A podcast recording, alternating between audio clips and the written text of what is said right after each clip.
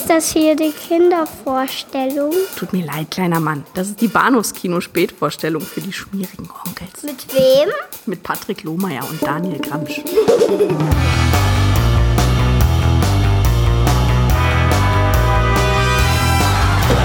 Durch das Fernsehen sind wir in dem Glauben groß geworden, dass wir alle eines Tages Millionäre, Rockmusiker oder Filmstars werden. Aber das stimmt nicht. Tyler hatte einen Plan.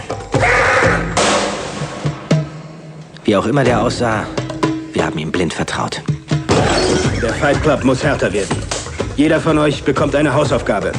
Ihr fangt mit einem völlig Fremden eine Schlägerei an Was fällt Ihnen eigentlich ein? und werdet sie verlieren. Das tat weh. Du wolltest doch dein Leben ändern. Du hast es getan. Ich steig aus. Zu spät, also halt die Schnauze.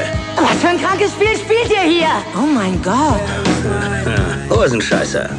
Hallo und herzlich willkommen zur Episode 330 des Bahnhofskino Podcast. Ähm, die Glöckchen klingen fast schon, aber fast schon Weihnachten und äh, ich freue mich sehr hier zu sein. Mein Name ist Patrick und bei mir ist der Daniel. Hallo. His name is Robert Paulson. Das musst du mir erklären, glaube ich. Echt, ja? Ja, Ah, verdammt, ich dachte, na, wir haben ja den ganzen Abend dafür Zeit. ich glaube auch. Wir wissen noch nicht ganz, in äh, welcher Qualität hier akustisch euch dieses, dieses Gespräch erreicht, weil wir haben ein bisschen mit dem Internet zu kämpfen, aber Däumchen drücken, würde ich mal sagen. Also wenn ihr das hier hört, dann ist alles gut gegangen. Wenn nicht, dann, dann hört ihr Tja. auch dies nicht. Ist jetzt hier total Meta. Ich merke schon. Ja. Aber das passt ja auch zu heute Abend. Richtig, richtig. Also wir sprechen über einen, muss man sagen, fast schon äh, für die Skandalfilmreihe geeigneten Film, ein, ein, ein, ein Aufreger im Kino der späten 90er Jahre, der die Welt schockte. Und der andere ist Fight Club, ja. Ja, ich wollte gerade sagen, dass mein Gag klaut. ich wusste, dass sowas kommt. Aber, aber lass uns nicht nur über Spice World reden, sondern eben auch über Fight Club. Ja. Bums. Wir sollten uns vielleicht mal ein bisschen absprechen bei der Anmoderation. Egal. Ich dachte, für die blöden Witze bin ich zuständig. Ja, ich, habe lange geübt. Meine, meine, meine Alternative wäre ja gewesen, wir, wir reden nicht über den Fight Club. Gute Nacht. Auch nicht schlecht, ja. Ja. Aber zum Beispiel, Ja, da gut. fehlt jetzt gerade der Hinweis auf die erste Regel. Also auch den Witz habe ich total verkackt. Hm, Siehst du? Deswegen überlass den Profis. Ähm, Ich danke dir. keiner macht Bob. Spears heißt der Regisseur von Spice World aus dem Jahre 1997 mit Scary, Ginger, Baby, ähm, Posh und Sporty, Sporty Spice, genau. genau. In Fight Club spielen die Hauptrollen äh, Brad Pitt, Edward Norton und äh, die Frau von Tim Burton. Helena Bonham Carter? Helena Bonham Carter. Ja. Und das verbindende Element ist Meatloaf. Noch nie so eine schlechte Anmoderation gehabt, aber es kann ja nur besser werden, das ist der Vorteil. Ja, ich wollte, solchen- tat, tat, ja genau, tatsächlich, tatsächlich äh, dachte ich irgendwie, an der Stelle könnte ich äh, eben ganz kurz erläutern, warum wir diese seltsame Bitte. Mischung von Filmen da überhaupt haben. Und da, da, da hast du jetzt gerade was vorweggenommen, aber es ist, es ist tatsächlich richtig. Äh, der Hintergrund ist eigentlich ein ganz, ganz banaler.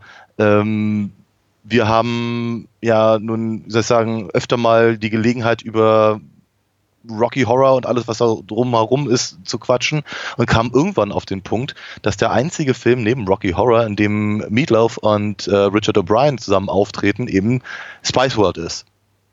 Ja. Ähm, ganz abgesehen davon, dass äh, ähm, äh, Richard O'Brien und Barry Humphreys ja auch in, der, in dem Rocky Horror Sequel äh, Shock Treatment gemeinsam aufgetreten sind und sich Ja. da auch zum, zum zweiten Mal getroffen haben quasi.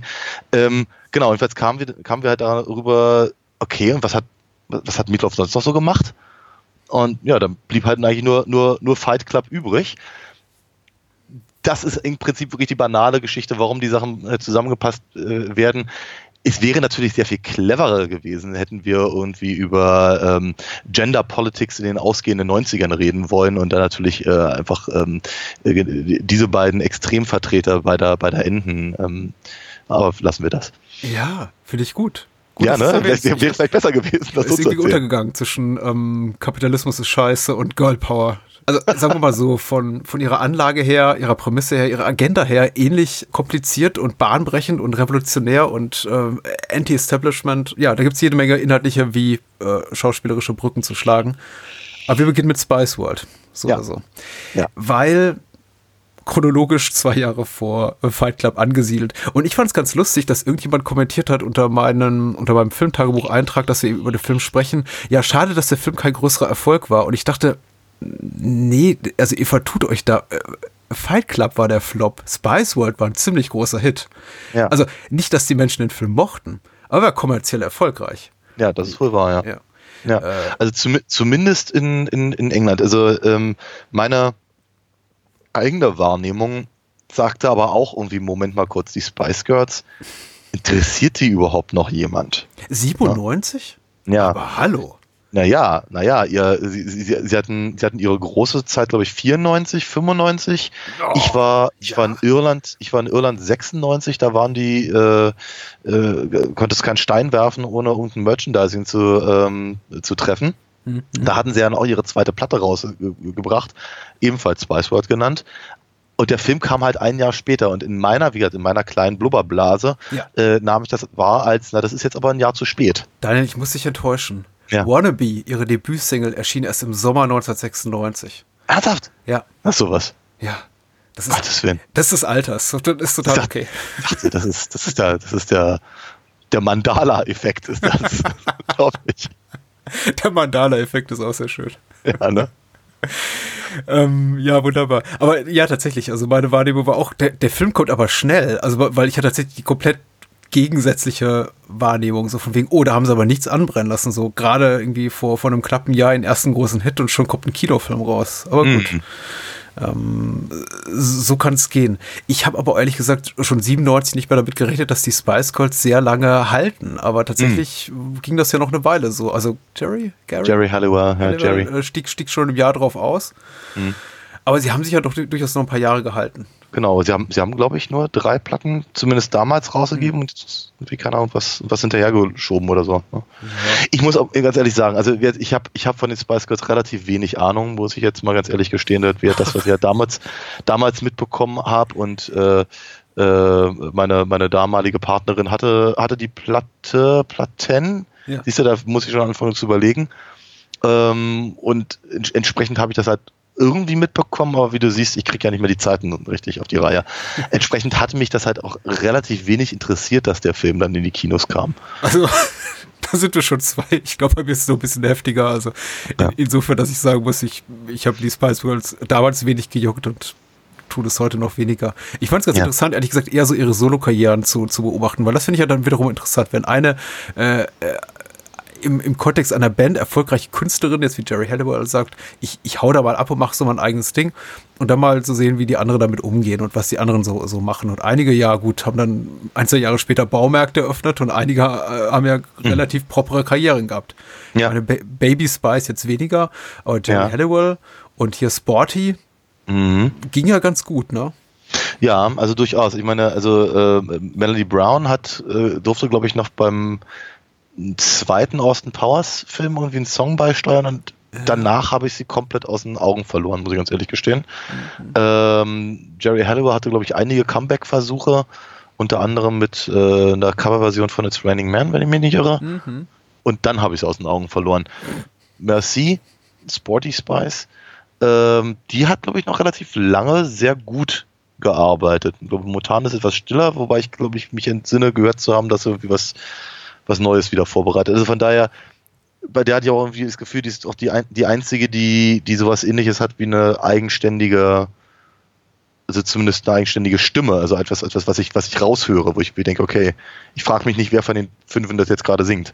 Ja. Ähm, Und ich meine, Victoria Beckham hat, glaube ich, in ihrem ganzen Leben nichts geleistet, aber, aber reich geheiratet und ist deswegen ständig in irgendwelchen Gazetten. Ist es, ist es übergriffig? Treten wir da irgendwie äh, Posh Spice zu nahe, wenn ich, wenn, ich sage, sie hat eher wenig Talent? Das ist tatsächlich, also es ist ja doch, doch durchaus so, dass es äh, ungleich jetzt zu anderen äh, Casting-Bands, die es ja noch und nöcher gab, die es damals gab und heute gibt, und heute kommen sie eben überwiegend aus Südkorea und damals eben aus, aus Großbritannien, äh, man schon immer so ein bisschen drauf guckt und, und, und sich fragt, wer ist hier die talentierteste, wer hat es vielleicht ein bisschen weniger drauf. Und bei, den- bei, bei den Spice Girls war mir das immer relativ klar. Also das nach meinem Empfinden, nach meinem Dafürhalten waren immer so Mel, Mel B und äh, ähm, Mel C, die beiden, die wirklich gut singen können. Und, und Posh Spice, also Victoria Beckham, immer die, wie hieß sie denn früher? Victoria Adams. Adams. Adams. Äh, diejenige, bei der ich mich immer fragte, warum ist die dabei? Weil es ist ja nicht so wahnsinnig schwierig, irgendjemand zu finden, der diesen Posh-Stick äh, macht. Also Ja, äh, ja, gut hätte man ja auch sich durchaus jemanden suchen können, die eine bisschen bessere Stimme hat. Und sie ist ja auch nicht gerade so jemand, der, der vor, die vor Charisma platzt. Ja.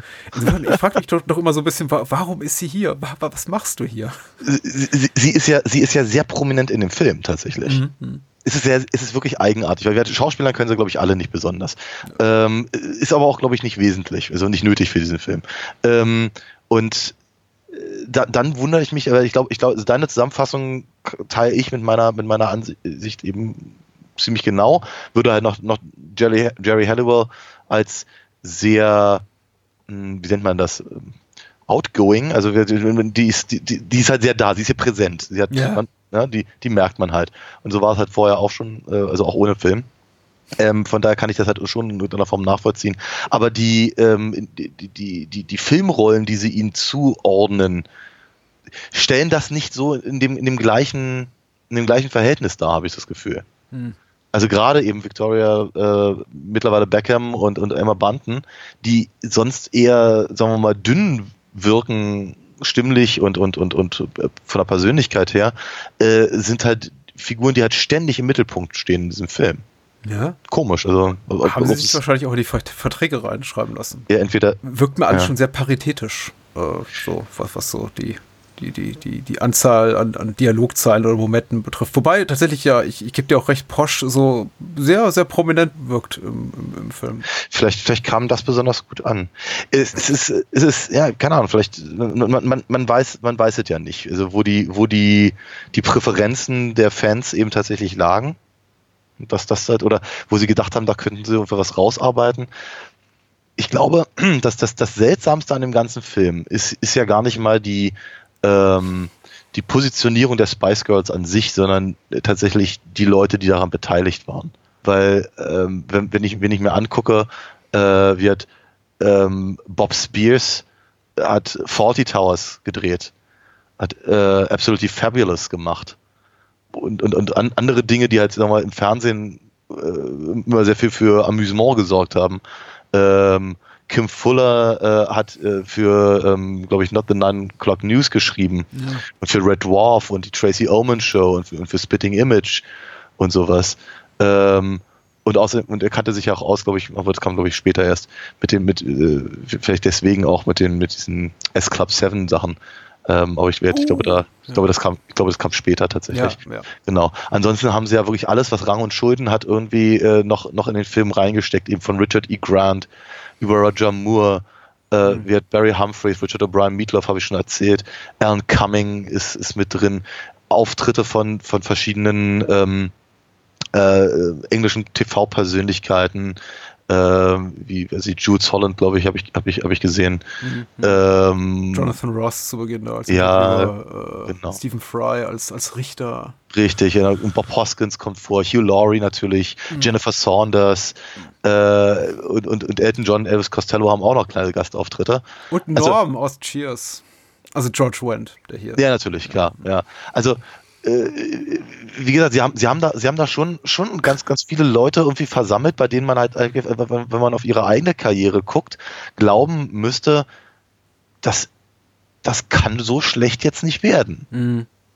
Und trotzdem funktioniert's nicht. Äh, Ich mag die These, die du gerade aufgebaut hast, um jetzt irgendwie zu dem Punkt überzuleiten. Ja, und dann ist es doch nicht so gut geworden. Äh, Eigentlich äh, klang die für mich jetzt relativ wasserdicht. Ich würde Bob Spears aus der Gleichung rausnehmen, weil tatsächlich, ich glaube, er als, als Regisseur nicht so die großen Kreativleistungen gebracht hat, wie es jetzt meistens ist bei TV-Produktionen oder zumindest bei TV-Serien. Das sind da Regisseure. Aber man sagt ja eher, es ist eher so ein Autoren- und Produzentenmedium als jetzt äh, eins von Regisseuren. Und ich glaube, wie viel 40.000 Episoden hat er inszeniert? Zwei?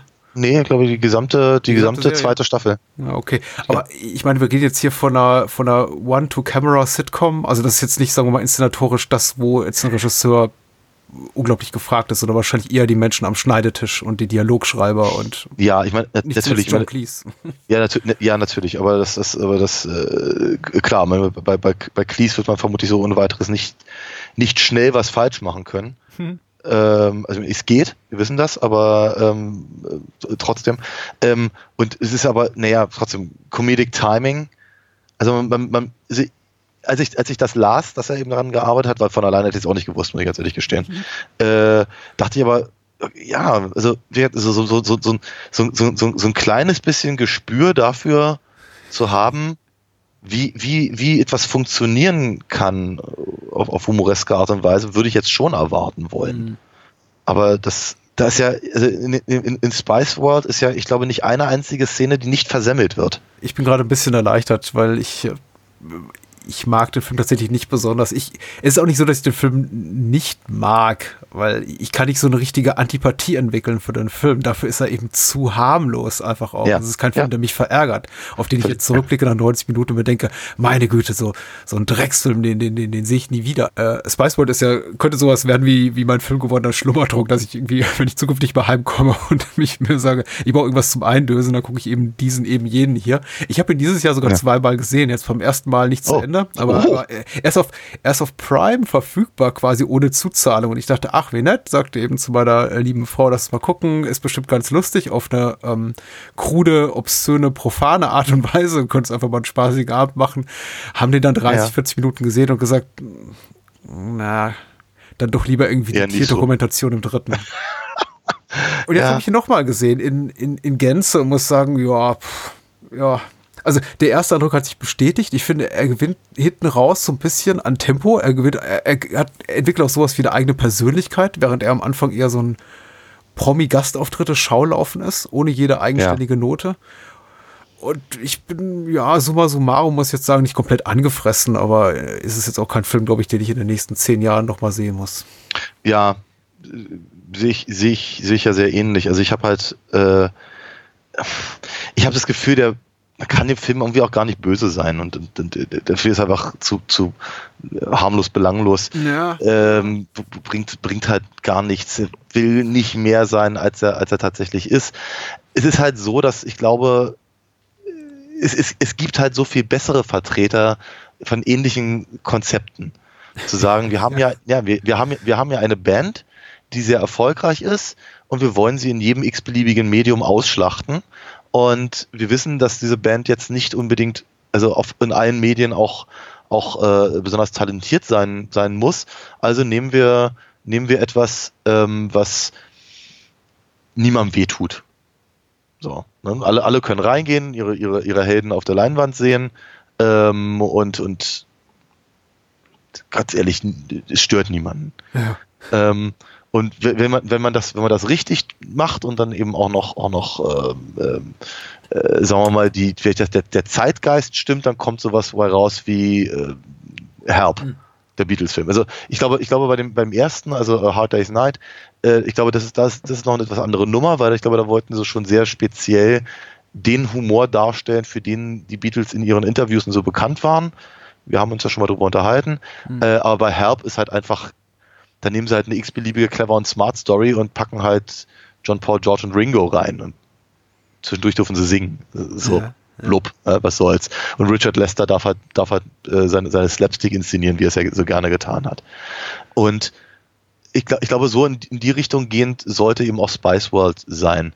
Äh, mich erinnerte gerade so diese, diese Anfangsphase, wo sie, wo sie irgendwie von allen Seiten nur bejubelt werden und dann kommt eben noch Elton John, Küsschen links, Küsschen rechts und so. Ähm, das erinnerte mich alles sehr an die Phase, schon wieder an, an, an Austin Powers, als Michael Myers irgendwie äh, be- bekannt und berühmt war Ja, und klar. auf einmal, auf einmal in alle seine Filme seine Kumpels halt irgendwie reingestellt hat.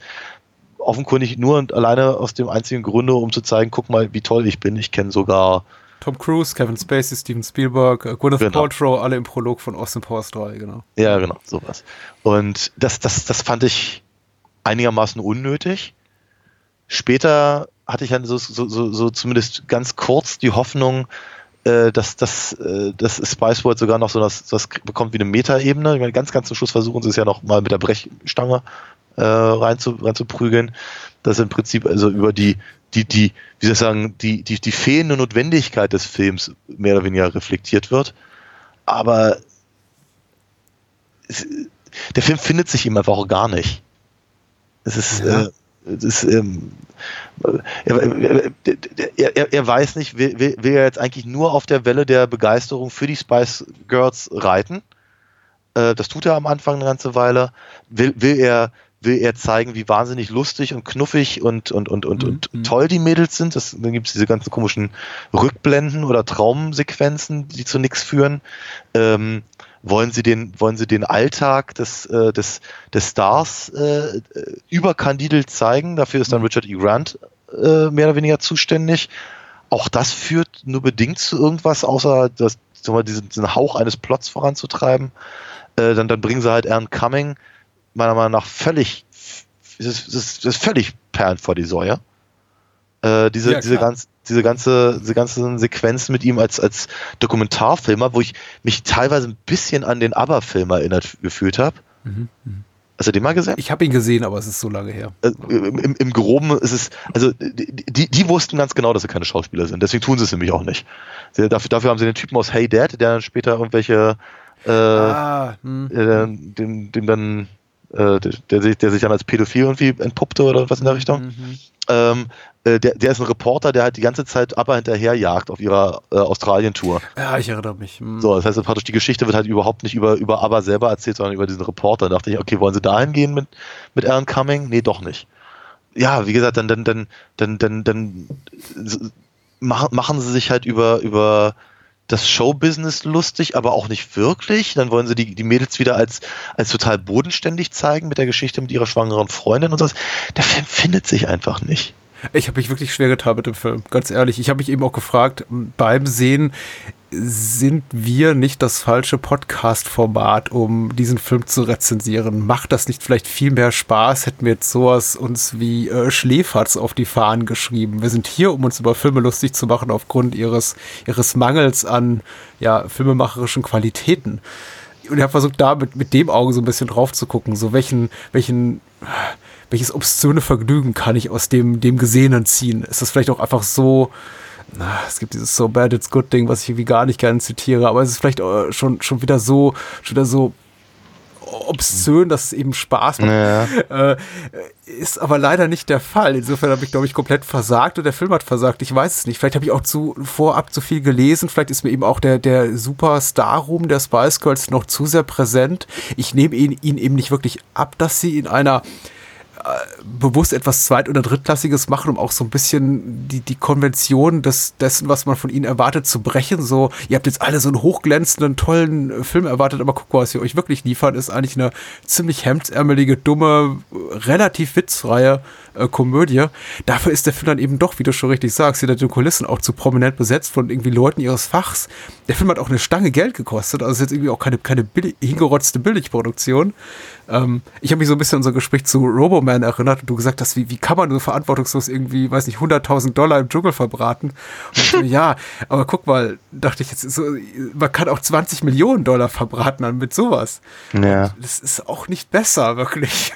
Ja, nee, ja, das ist absolut. ist absolut. auf eine andere Art und Weise vielleicht verantwortungslos, aber irgendwie dann vielleicht auch nicht, weil das hat ja sein Publikum gefunden. Und natürlich muss man auch bei, bei dem Film dieser Art, der eben nicht unbedingt den Humor und ne, ne, die Spielfilmdramaturgie und was weiß ich äh, neu erfinden will, sondern eben einfach nur die Star-Personas dieser fünf Mädels abbilden will.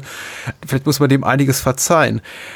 Aber auch irgendwie da, finde ich, äh, ist der Film nicht wirklich erfolgreich drin, weil dafür hat, hat er mir dann auch ein bisschen zu wenig Spice Girls. Also gerade zum Ende des Films hin äh, treten sie mehr und mehr so aus dem Mittelpunkt der, der, der, des Gezeigten. Wir, wir sehen Ja. ja eben relativ viel so, so von ihren, ihren Personas, die sich da etabliert haben, ob die jetzt irgendwie akkurat sind oder wirklich ihrem, ihrem Charakter entsprechend sei dahingestellt, das ist mir völlig egal. Dass, dass, sie, dass das eine Welt der Künstlichkeiten ist, ist mir auch klar. Das ist eine Plastikwelt, in der wir uns befinden. Aber ähm, zumindest bekommen da mutmaßlich mal so zu Beginn die Fans doch immerhin das, was sie wollen. Aber gegen Ende wird der Film eben mehr und mehr zu so einer sehr konventionellen Actionkomödie, in denen die, die, die Persönlichkeiten der Spice Girls dann auch gar nicht mehr so im Mittelpunkt stehen, sondern dann eben dieser ganze, genau, dieser, dieser Metadiskurs anfängt und auch hier George Wendt, der halt das Leben der Spice Girls zu einem, zu einem Spielfilm machen will oder die, ihre Karriere irgendwie steht mehr und mehr im Mittelpunkt. Ähm, wir haben eben diese, diese lange, lange Actionsequenz mit der Busverfolgungsjagd, die, ja klar sitzt da Porsche am, am Steuer und die Mädels kreischen. Aber letztendlich sind das eben hauptsächlich Stuntleute, die, die das ganze Ding ausführen. Ähm, und also ich wäre als Fan enttäuscht, möchte ich damit sagen, glaube ich, wenn ich den Film damals gesehen hätte. Ja, So ein bisschen. ja. Ich, ja, verstehe ich, verstehe ich to Ich habe die total. Inhaltsangabe gar nicht vorgelesen, aber hat Moonshade was geschrieben. Oh, na dann lass uns doch mal ganz kurz nochmal Moonshade hören zu dem Thema. Ja. Vielleicht weiß er ja mehr als wir. Moonshade weiß, die fiktiven Abenteuer der Popgruppe Spice Girls rund um eine bis ins letzte Detail durchgeplante Tournee samt Fotoshootings, Videodreh und Konzerts und ihrer Versuche, dabei Zeit für sich und eine äh, und für eine schwangere Freundin zu finden. Stimmt ja. Während ihr Manager Richard E. Grant einen Anfall nach dem nächsten bekommt. Abenteuer mit Aliens und einem mit einer Bombe bestückten Bus inklusive. Ah ja, stimmt. Speed kam ja ein Jahr zuvor raus.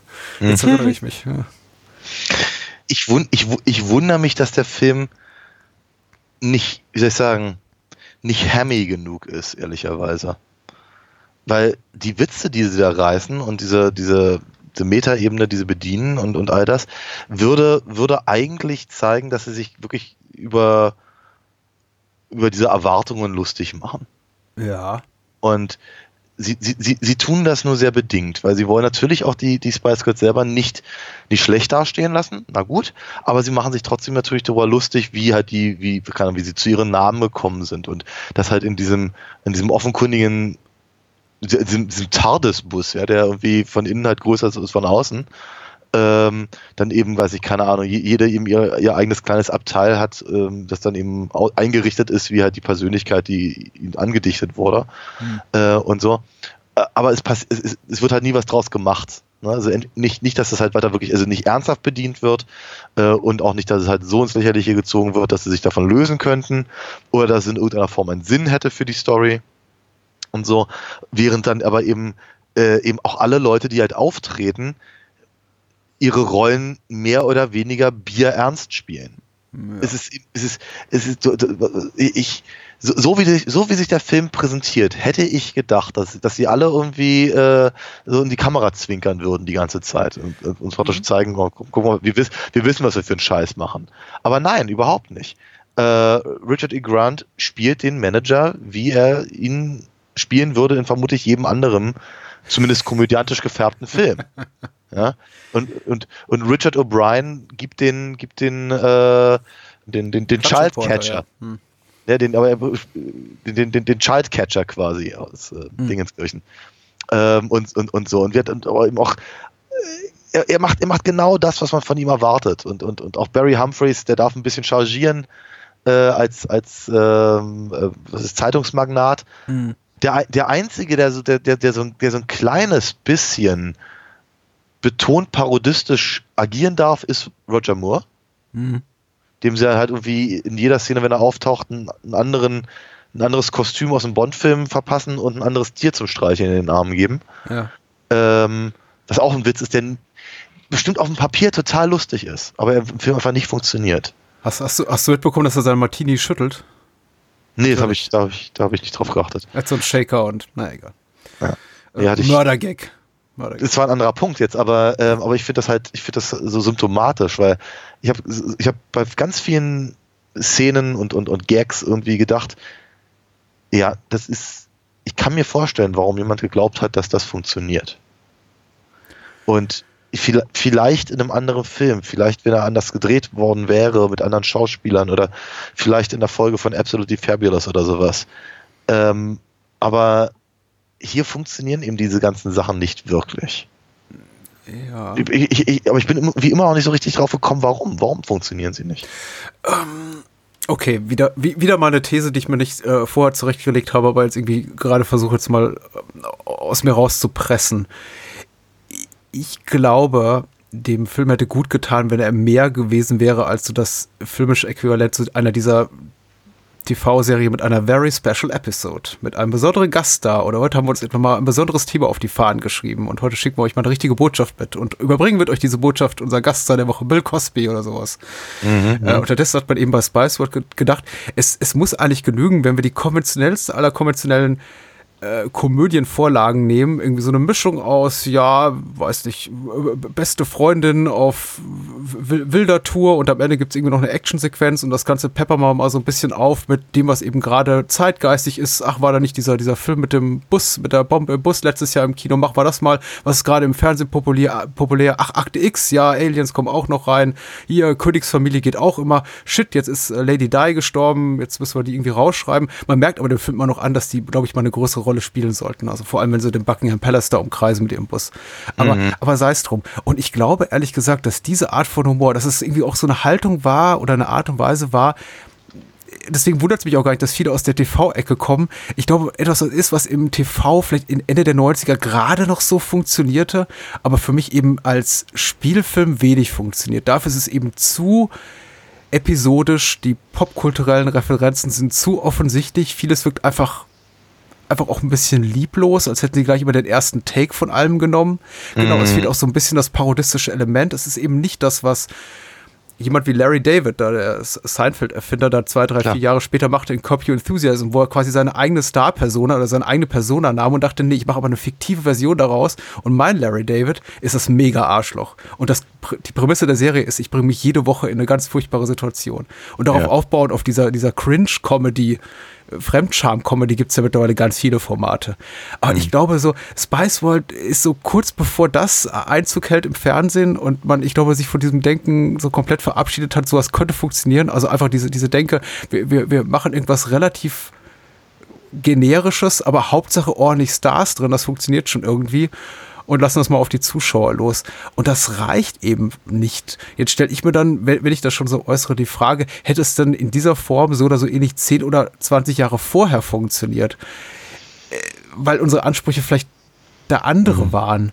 Äh, und wir gesagt hätten, ja, die, die, die, die Gastauftritte der Stars sind irgendwie reizvoller. Vielleicht liegt es auch daran, dass die meisten eben ihren karrieretechnischen Zenit schon hinter sich hatten. Klar, Alan Cummings mit Sicherheit nicht, und Richard E. Grant auch nicht und einige, die eben, also Stephen Ross, äh, Jonathan Ross, Entschuldigung, und Stephen Fry, die man in ihren kleinen Rollen sieht, äh, Hugh, Hugh Laurie auch nicht.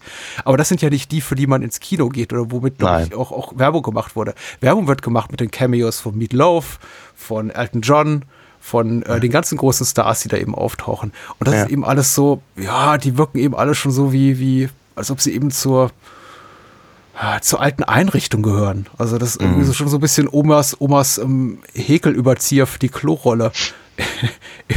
das ist, ich weiß nicht, ob ich das so wirklich sehen wollte. Äh, Und das, das, das funktioniert für mich auch gar nicht so gut im Zusammenspiel mit den jungen, frechen Spice Girls und Girl Power. Und wir sind auch so ein bisschen edgy und, und ähm, Mel B ist auch so ein bisschen sexy und verrucht und, und Emma, das unschuldige Mädchen mit dem äh, pff, frivolen Geheimnis. Ich, ich keine Ahnung, ich kenne die Star-Person der Spice Girls nicht so gut. Aber es, es, es passt halt einfach nicht. Und Ja. ich glaube, Also ich bin mir, ich bin sie mir ehrlich, smart genug. Sie hätten noch ein bisschen mehr wagen müssen einfach. das, also da, da gehe ich auf jeden Fall, das ja, ist nicht alles fort. schlecht an dem Film. Du hast Richard O'Brien erwähnt. Top. Top der Mann. Ja, ne? Ja. ja.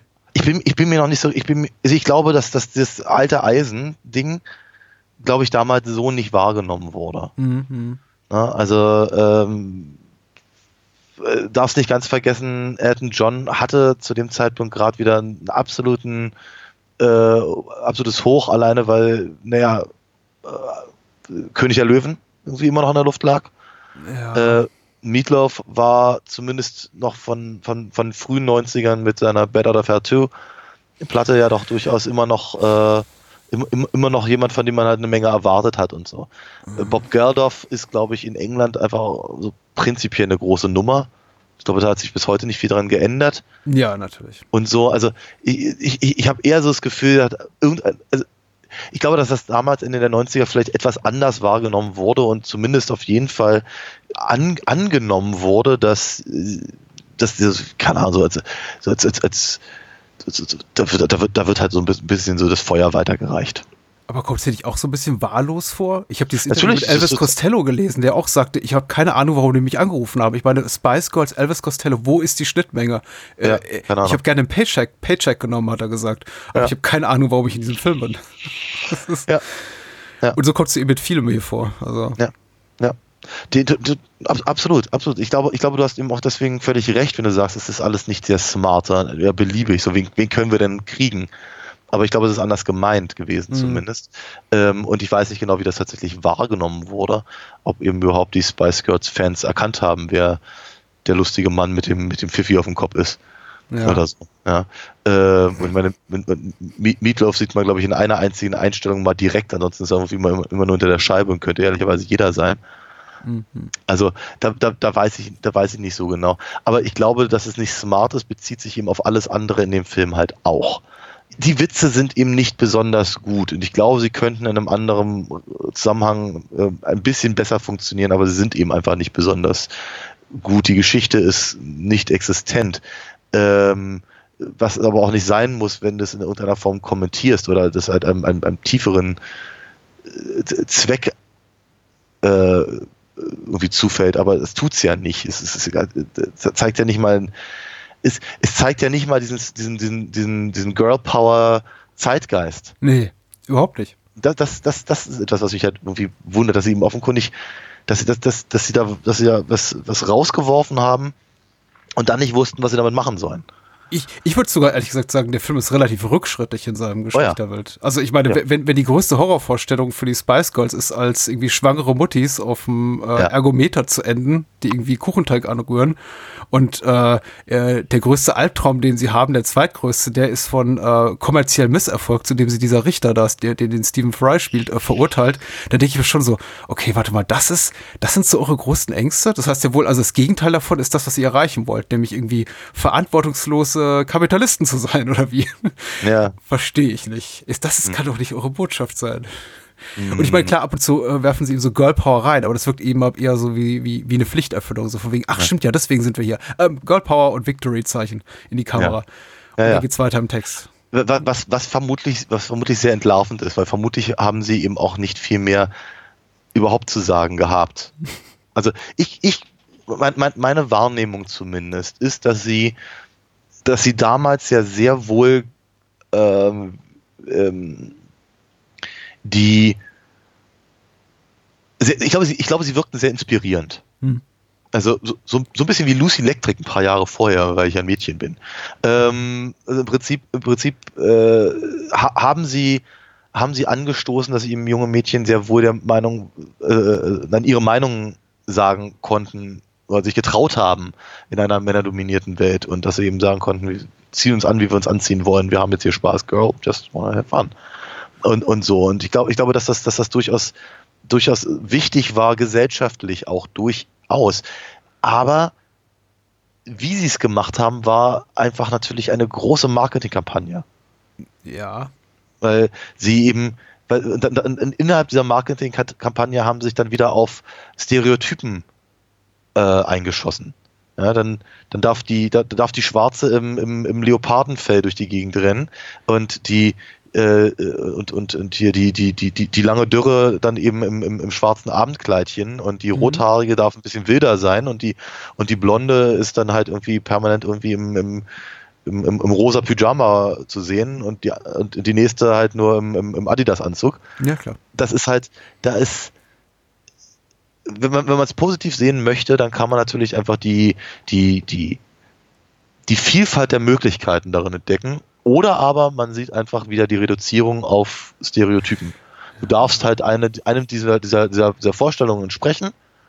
Ansonsten bist du bitte still. Ja?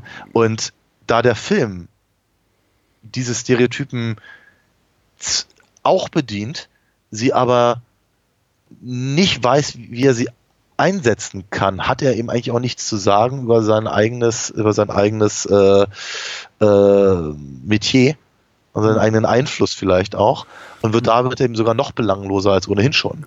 Vielleicht hätte, hätte es dem Film auch gut getan, konzeptionell so auf, auf, auf Seiten des Drehbuchs hätte man sich einfach ein bisschen mehr Zeit gelassen, um überhaupt erstmal die, die wahren Persönlichkeiten der, der Sängerin hinter diesen Figuren, hinter Scary und Posh ja. und Ginger und Sporty, äh, ja. sich, sich entwickeln zu lassen. Statt ja. sofort zu sagen, oh, okay, hier haben wir einen Hit. Jetzt gehen wir, schießen wir das Ding mal schnell die Produktion. Und irgendwie, das muss, muss in einem halben, dreiviertel Jahr auf allen Kinoleinwänden sein, weil wer weiß, wie lange das noch anhält. Mhm. Ist, ja, ist ja durchaus auch ein valider Gedanke jetzt, wenn man oder so, sowas aus rein kommerziellen Beweggründen macht. Und der Film ist aus rein kommerziellen Beweggründen erschienen. Ja, natürlich. Aus, aus, aus, keinen anderen. Ich glaube, hätte man sich ein, zwei Jahre mehr Zeit gelassen. Ich glaube, da wäre was Vernünftiges bei rausgekommen. So ist tatsächlich relativ platt und es funktioniert eben noch nicht, also vor allem dieser Meta-Kommentar dann am Ende nicht so wirklich, weil ich glaube, die Spice Girls einfach damals zum damaligen Zeitpunkt noch nicht so weit waren, um zu sagen so, ah ja, was ihr guckt, ist natürlich alles eine Fantasie und ihr glaubt doch nicht wirklich, dass das so ist und so ist und so. Es ist einfach so, ja, aber du, dann, dann, dann bedient doch nicht genau meine platte Erwartungshaltung 85 Minuten lang mit allen mhm. offensichtlichen, allen Offensichtlichkeiten, die, die ihr zu bieten ja. habt und ja. sagt mir dann am Ende so, haha, aber in Wirklichkeit ist das ja alles ganz anders. Mhm. ich, ich nehme euch das nicht ab. Ich nehme dem Film da auch seine eigene, äh, also die, das, das, was er, wo, diese Momente, in denen er so tut, als sei er besonders smart, nicht ab. Es ist eher, glaube ich, eher so eine, so eine Verzweiflungstat in meinen Augen, das in die letzte Minute noch so reinzuschmeißen. Es ja. hat für mich nicht funktioniert. Es ist, ähm, ich habe mich immer grundsätzlich, ich habe hab mir so viele Fragen gestellt, aber ich weiß nicht, ob ich die äh, schlussendlich, also für, für mich auch befriedigend beantworten kann, weil guck mal, ich bin jetzt, ein, ich bin äh, auf dem besten Wege zum weißen alten Mann. Ähm, ich bin nicht die Zielgruppe der Spice Girls. Spice Girls waren ein mega super duper Pop-Phänomen, haben 100 Millionen Platten verkauft und äh, sind heute noch relativ beliebt zum, zum überwiegende Teil, möchte ich mal sagen. Und da haben wir anscheinend jetzt immer noch die Möglichkeit oder die, die Power, die Girl Power, ganze Stadien zu füllen. Also was weiß ich schon. Aber ich bin tatsächlich, ich, ich habe eben das Gefühl gehabt, Spice Girls waren für mich so die erste wirklich ähm, auch, auch Popgruppe, weibliche, komplett weibliche Popgruppe meiner Jugend, in der ich das Gefühl habe, da hat jemand versucht, eins zu eins das zu kopieren, was eben für zusammengecastete Jungs Bands oder Boybands so funktioniert hat. Nämlich, guck mal, hier ist der, der Sensible und da ist der Schweigsame und da ist der Rowdy und da, der ist, mhm. da ist der, der gut singen kann, der sah meist am beschissensten aus. Das war dann eben Gary Barlow oder so bei Take That. Ja. Der kleine Moppel und alle anderen sahen eben super aus, aber er war eben der Einzige, der die Songs schrieb und Talent hatte.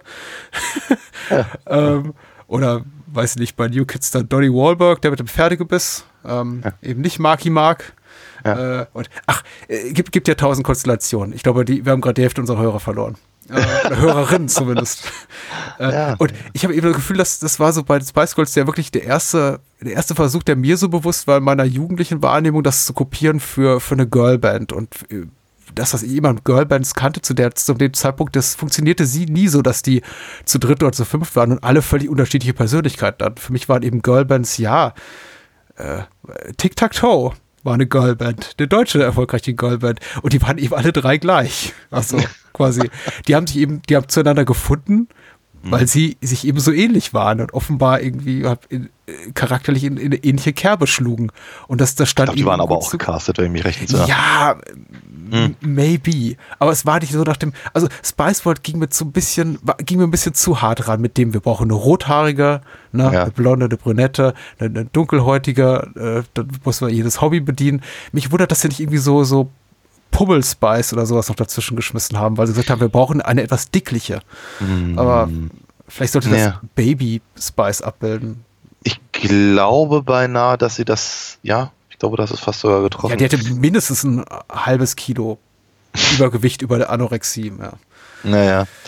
Es ist, ja, und wie kam, kam, kam sie schon aus der gleichen Klonbatterie wie eben, ja, Kana East 17 oder so. Aber Sugar Babes ja. kam ein paar Jahre später raus. Die waren auch zusammen ja. gecastet. Auch total unterschiedliche Typen. Hat super funktioniert. Aber die hat noch geile Songwriter. Die Sugar Babes? Ja. Okay. Nicht, äh, wie hießen die? Also ich habe es gerade genannt. Seven, Funky Seven. Äh, S, S, Club, S Club Seven. S Club Seven. oh ja. ja. aber die waren, die waren, die waren auch genau nach, nach genau dem gleichen Schema. Wobei ich glaube, es waren drei Jungs und drei Mädchen, also quasi ja, ja, der Brave Bunch. Ja, ja, ähm, genau. Ähm, ich glaube, die, das popkulturelle Phänomen und die Wichtigkeit der Spice Girls ähm, möchte möcht ich überhaupt nicht kleinreden. Ich glaube, dass sie sich mit dem Film keinen großen Gefallen getan haben. und ich glaube auch, dass sie. Also, du hattest vorhin gesagt, dass ihre Solo-Karrieren interessanter waren. Dem möchte ich mich eigentlich anschließen. Weil, weil, weil man da dann eben auch dann vielleicht mehr gesehen hat, wo, wo, die, wo die Interessen hingehen oder wo auch das Talent hingeht. Ähm, ja. Und ich, ich, ich, halte es, ich halte es halt echt für, für, für einen Fehler, den die Filmemacher damals äh, begangen haben, das eben alles so unkommentiert zu lassen. Und dann, ich meine, guck mal, hätten, hätten die sich einfach, äh, einfach wirklich feiern lassen die ganze Zeit, dann hätte ich wirklich gesagt, ja, der Film ist nicht für mich. Es ist auch völlig in Ordnung, er muss nicht für mich sein. Mhm. Ähm, aber der Film versucht mich zu unterhalten, es gelingt ihm halt nicht. Und ich, ich finde, nochmal, ich finde ich, ich find die fünf Spice Girls und ich finde alle anderen Schauspieler und Schauspielerinnen in dem Film eigentlich so, so sympathisch, dass ich gerne möchte. Ich möchte mich von diesem Film gerne unterhalten lassen. Und es Ja. gelingt ihm trotzdem nicht und das ist halt echt übel. Ja, ja. Ist dir übrigens aufgefallen, dass ähm, die, die Spice Girls fast nur von, ausschließlich von Männern umgeben sind in diesem Film? Auch die ganzen Gastauftritte, das sind alles Kerle. Äh, Princess Di sollte zumindest namentlich noch eine gewichtigere Rolle spielen, bevor sie eben äh, gestorben ist. Man musste eben alle, alle, alle Referenzen auf ihre Person irgendwie aus dem Film rausschneiden. Aber äh, es fiel schon extrem auf, dass sie eben komplett in einer allein von Männern dominierten Welt dort sie, sich bewegen und ähm, bis eben mit, mit Ausnahme ihrer schwangeren Freundin. Und Ja. ich fragte mich eben, ob das eben so bewusst so angelegt war als Kommentar auf das äh, britische Patriarchat. Ich, äh, oder ob man da einfach gesagt hat, ja, wir konnten ab nur männliche Gaststars kriegen, die waren eben bereit. Also, weiß ich, äh, Barry Humphreys, Richard O'Brien, äh, hier ähm, Michael Barrymore als Mr. Step in Bootcamp, was ich auch für eine scheiß Idee halte. Ja. Äh, äh, nur die waren dazu bereit, da mitzumachen. Irgendwie, ne, Frauen sind zu smart für sowas. Oder äh, ziehen vielleicht irgendwie Glamour ab von, von den Spice Girls, lenken irgendwie zu sehr ab, weil dann äh, fäng, äh, erinnern sich die Zuschauer dran, dass es eben bessere Sängerinnen gibt und charismatischere Sängerinnen oder charismatischere weibliche Stars. Und dann ist er wieder, dann, dann ist aber erstaunlich, dass sie Jennifer Saunders äh, ähm, noch bekommen haben. Ja, aber sonst kaum jemanden von Namen, muss man ehrlich sagen. Also Das war- auf, auf, auf, ja, auf weiblicher Seite. Ja. Ja. Also ich muss ganz ehrlich sagen, ich hätte mich gef gefreut, wenn sie, wenn sie schon bei der Gelegenheit, also wenn, wenn, wenn sie schon die Saunders haben, dann hätte ich gern, gerne irgendwie gehabt, dass sie wirklich E- Eddie und Patsy halt dabei gehabt hätten. Das wäre, Ja. das wäre, das wäre nett gewesen, aber Es gibt doch eine andere weibliche Hauptrolle, also die Assistentin hier oder oder Claire Rushbrook Claire als Rushbrook, als, ähm, als Deborah, genau. die Ich nur aus Doctor Who kenne. Ich habe zumindest jede ihrer Szenen mit Richard E. Grant genossen. Äh, Ja, sie die bekommen auch so einen. Moment allein an der Bar, wenn sie da bei Ja. Elvis Cos- Costello sitzen, Ja. in der man halt wirklich merkt, oh, da ist zum ersten Mal im Film, wo, wo mir ähm, gewahr wurde, oder ich zumindest den Eindruck hatte, hier sind gerade zwei echte Schauspieler Ja. im Bild und die spielen gerade echte Szene. Und plötzlich wirkte der Film einfach drei Qualitätsstufen besser für einen Ja. ganz kurzen Augenblick, in, Ja. dem sie sich, in dem sie sich so ein bisschen näher kommen an der Bar. Und dann wieder Schnitt zu den Spice Girls. Ich dachte, ah, schade. Ja, ja. Aber das ist eben auch das, das, das, das Seltsame, dass sie eben, das, ich sagte das vorhin schon mal, sie haben eben eine, eine, eine Riege von wirklich durchaus guten Schauspielern da. Ja. Und dann machen sie halt nichts draus. Und das, das, das wäre ja die andere Variante gewesen, dass sie, dass sie hätten gesagt, ja, okay, wir wissen, dass unsere, unsere Hauptdarsteller eigentlich nicht wirklich in dem Medium zu Hause sind. Wir nehmen jetzt die Last von ihnen und lassen die anderen machen. Warum nicht? Warum nicht? Was wäre denn so schlimm daran, einen Film zu drehen, in dem Aaron Cumming tatsächlich eine Dokumentation über die Spice Girls machen will, aber irgendwie einfach nicht rangelassen wird? Weil Richard E. Grant als, als, als Manager halt immer die, äh, äh, äh, ja, praktisch ihn, ihn davon abhält und gleichzeitig irgendwie äh, eben mit seiner Assistentin Deborah irgendwie näher, näher kommt. Ja. Und von den Spice Girls sehen wir nichts anderes außer Proben zu ihrem großen Auftritt, der dann am Ende äh, über eine Viertelstunde zelebriert wird. Und endlich kann Alan Cumming da irgendwie seine, seine, seine, Do- seine Dokumentation drehen. Wäre doch, wäre doch völlig in Ordnung. Wäre völlig, völlig vergessenswert, natürlich, ja. Aber es hätte dem, dem, es hätte, die, die Schauspieler gut genutzt, es hätte die, äh, die Spice Girls nicht überfordert und die Fans hätten es auch gutiert. Das reicht vollkommen aus. Ich meine, die meisten Konzertfilme und Musikfilme haben eben genau das zu bieten. Spielszenen, die nicht besonders reizvoll sind, aber dann, wenn es irgendwie an die Musikanlagen geht, wow. Also dann geht ab irgendwie das, öffnet sich der Himmel und die Sonne kommt raus. Also ich meine, so funktionieren äh, quasi legendäre Musikfilme, dass man sich oft denkt, so, ah ja, okay, solange sie reden, ist ein bisschen doof. Aber wenn sie auf der Bühne stehen, meine Güte. Aber selbst da ist der Film eben sehr, vi- visuell sehr flach. Ich war auch, ich, ich war fast schon ein bisschen erstaunt, ob des Mutes, äh, den sie da zeigen in der Öffnungsszene, also bei dieser Nummer, die jetzt wahrlich kein schlechter Song ist, also der ist kompetent geschrieben und alles. Aber die ganze Darbietung war so, ja, das ist, das ist eure, gro- euer großer Aufmacher, das ist so das Ausrufezeichen zu Beginn. Dieser, dieser, dieser Mittempo-Pop-Song mit so, ja, semi-begeisterten Spice Girls auf der Bühne in einem nicht besonders vollen Club. Ja. Ich, ich, ich weiß ehrlich gesagt nicht, was ich über den Film sagen soll, weil ich meine, wir haben, wir haben glaube ich, kaum jetzt eine Szene dabei zitiert, aber das ist eben auch, weil die so, die sind überwiegend so vergessenswert. Ich glaube, weniges hat mich wirklich geärgert, das meiste hat mich einfach nur gelangweilt. Und ich glaube, das Einzige, was ich wirklich authentisch doof, doof fand, war die ganze Szene mit der, in der sie die Kinder aus der Themse retten, weil ich dachte, okay, was, bitte? Das, Sie- Siehst du, ich hatte das schon wieder fast vergessen, aber jetzt, wo du es sagst, ja. äh, die Begegnung mit den Aliens war auch so gut, bis die Aliens rauskamen. Ich dann merkte, oh, die Masken sind komplett unbeweglich und das Design ist vollkommen uninspiriert. Ja, und dann ging's, und dann ging's, dann ging's zu lange, äh, also die, die Szene Ja, und der Gag, ja, der Gag war vorbei und ich dachte, okay, guck dann irgendwann auf die Uhr. Ihr steht jetzt seit drei Minuten neben diesen Aliens und der Gag ist seit zwei Minuten 40 Sekunden vorbei. Und war nicht mal so gut, ja. Ja. Aber Ja. Der, der, die, das Mini der Miniaturbus, der über die Torbridge gerade der, sagen. war ganz süß. Es, es, gab, es gab, gab genau zwei Szenen, in denen ich ja tatsächlich wirklich, so- also ich möchte nicht sagen laut gelacht, aber zumindest etwas lauter gekichert habe. Das eine war dieser Miniaturbus. Ähm, den fand ich halt wirklich drollig und ähm, und äh, was ich was ich auch äh, komisch fand war ähm, äh, eben Steve, Stephen Fry's Richter, der mit Bier ernster Miene meinte, and may God have mercy on your lip gloss.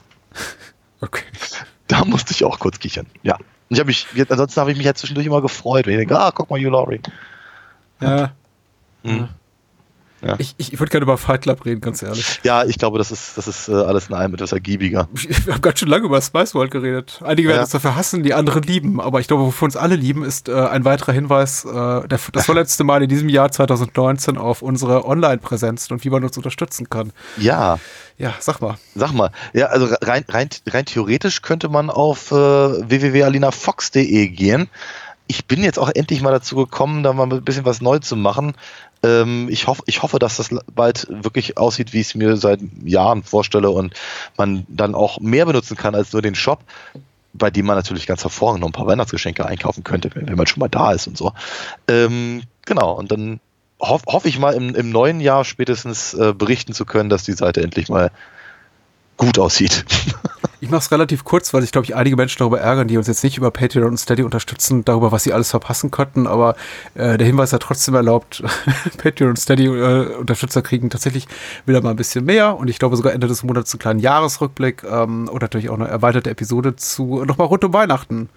Äh, Die reguläre Episode erscheint im Rahmen der Bados Kino Extended Edition und ich glaube, Steady Patreon-Unterstützer kriegen eine halbe Stunde mehr. Aber es ist Weihnachten, man kann es natürlich auch über PayPal unterstützen, paypal.me slash Bahnhofskino für all diejenigen, die sagen, komm, ich habe nur drei Euro übrig nach dem Weihnachtsshopping und gib die mal meinem Lieblingspodcast. Also vorausgesetzt, wir sind euer, euer Lieblingspodcast, falls nicht, gibt's doch Trotzdem uns, damit wir aufhören zu reden.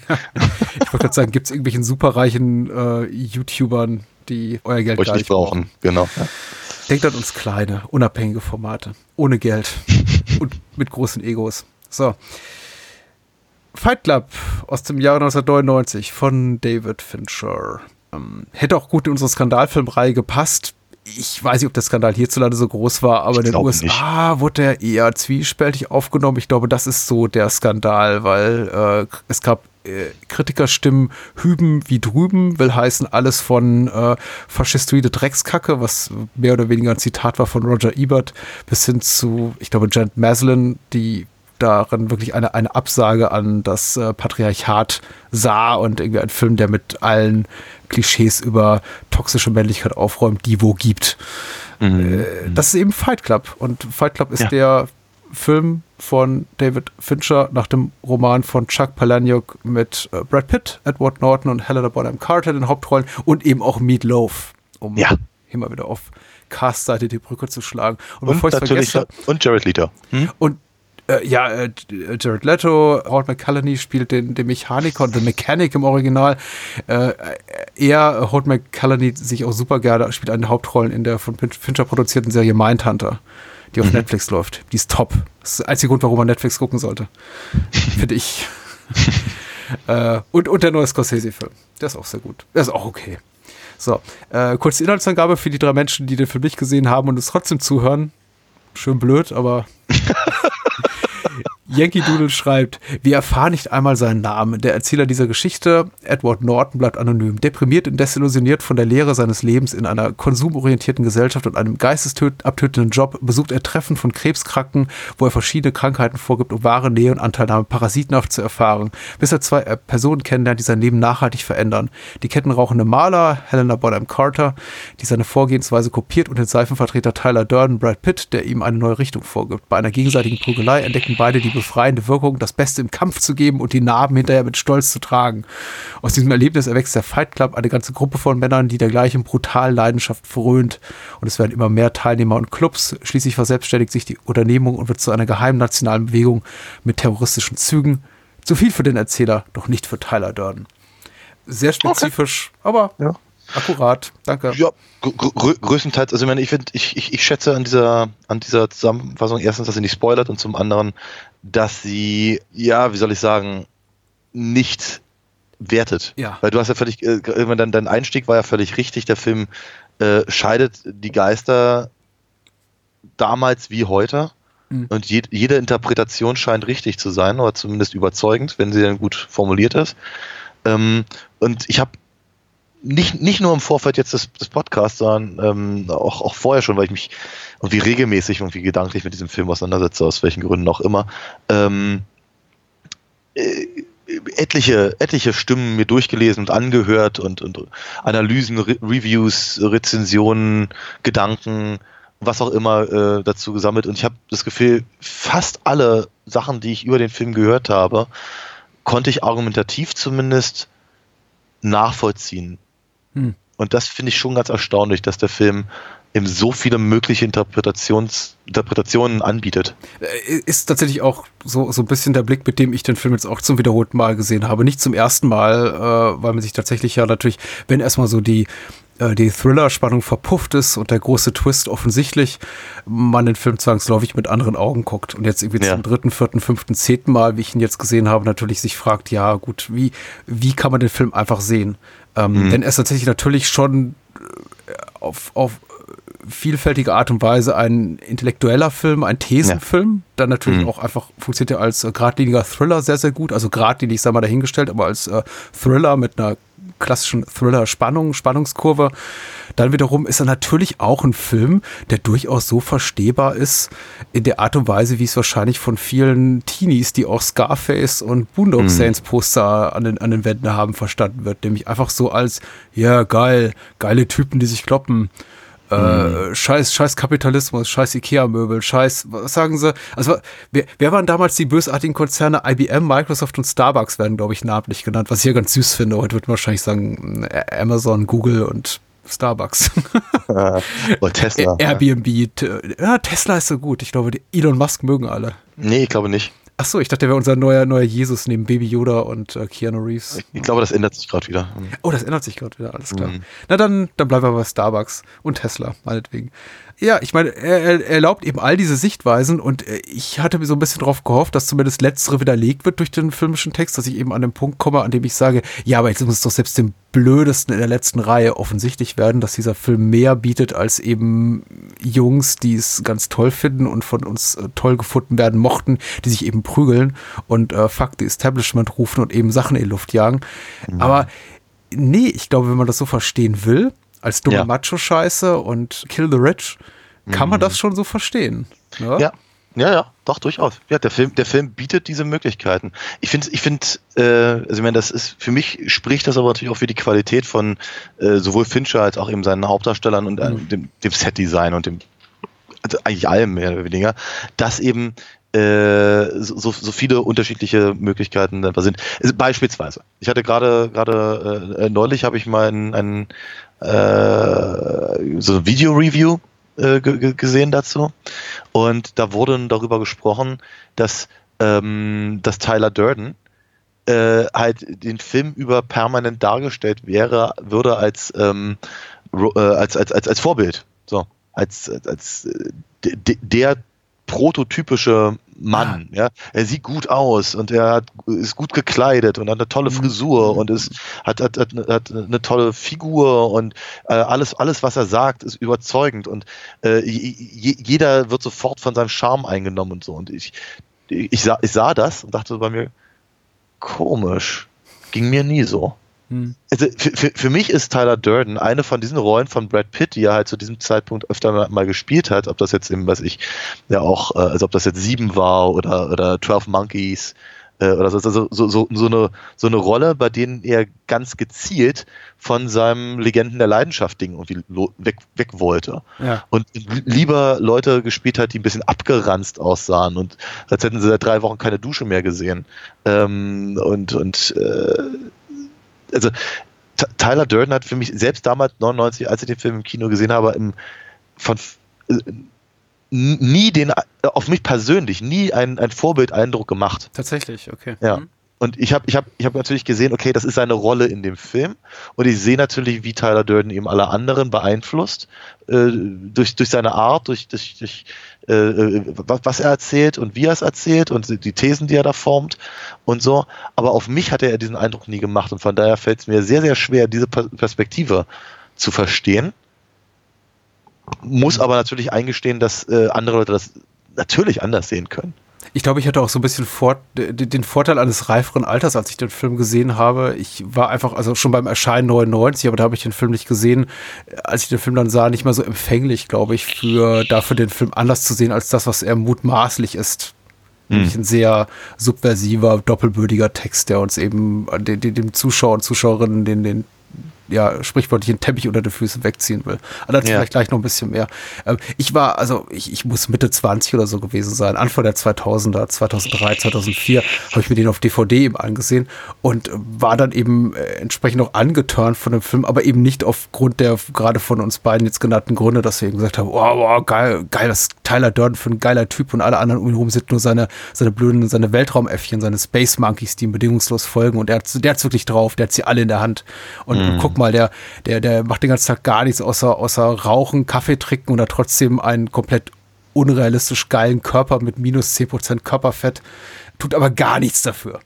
Ja, außer sich Samstag prügeln, ja. Ja, mhm. äh, aber ich, ich, ich kann eben verstehen, wo es herkommt, auf eine sehr abstrakte Art und Weise. Also ich bin in der Lage, das zu abstrahieren und zu, zu denken, ja, okay, wäre ich 16, hätte ich vielleicht gedacht, ja, okay, gut. Nee, möchte ich nicht behaupten. Nee. Ich glaube, ich, ich war mit 16 nicht so drauf. Ich, und ich glaube, dass der Film, ich meine, nochmal, ich, ich, ich, möchte jedem seine Lesart äh, äh, lassen.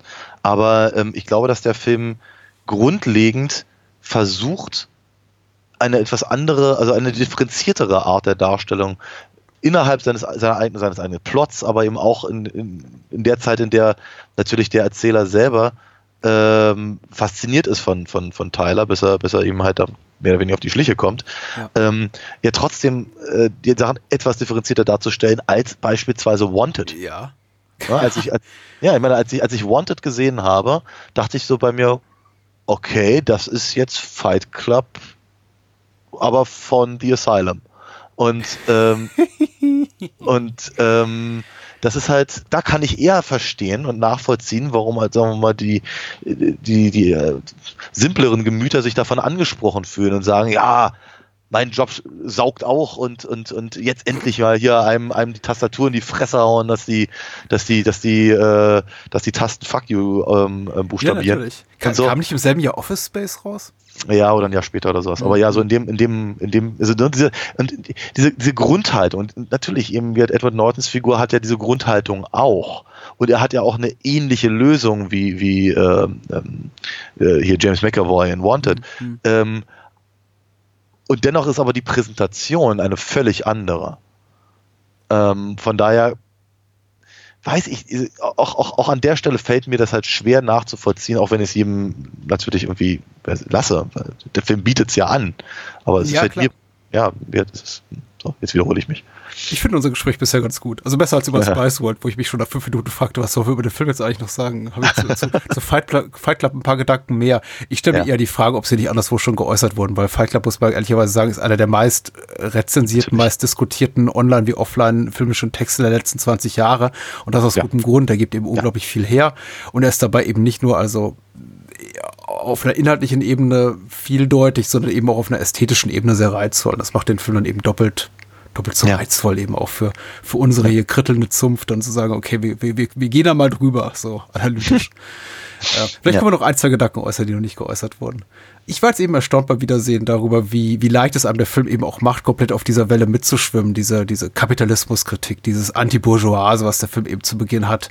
Weil äh, zwar mögen wir Edward Nortons Figur nicht, aber wir erkennen uns eben darin wieder. Und das ist mhm. für mich auch einer der, eine, eine maßgebliche Erinnerung, die ich an den Film habe, war, dass ich äh, zumindest das 2002, 2003, als ich den Film erstmals sah, so empfand, das erste Mal so für mich äh, war, ist mit Sicherheit nicht das erste Mal, gibt sicher tausend andere Beispiele, aber ich habe, wie gesagt, mich bis zu dem Zeitpunkt nie so wirklich auf eine akademische Art und Weise und analytische Art und Weise mit Filmen auseinandergesetzt äh, vor meinen frühen Zwanzigern, dass ich das Gefühl hatte, da ist ein Film, der sich auch traut, als Protagonisten jemand zu etablieren, der im Grunde so ist wie ich. Klar, mhm. der hat einen guten Job oder sieht vielleicht ein bisschen mehr nach Hollywood aus als ich und der hat ein naja, wobei ich, Apartment. Ich fand, ich fand aber auch, dass Edward Norton nie wirklich, wie sagen, so, so ein, also Brad Pitt mehr.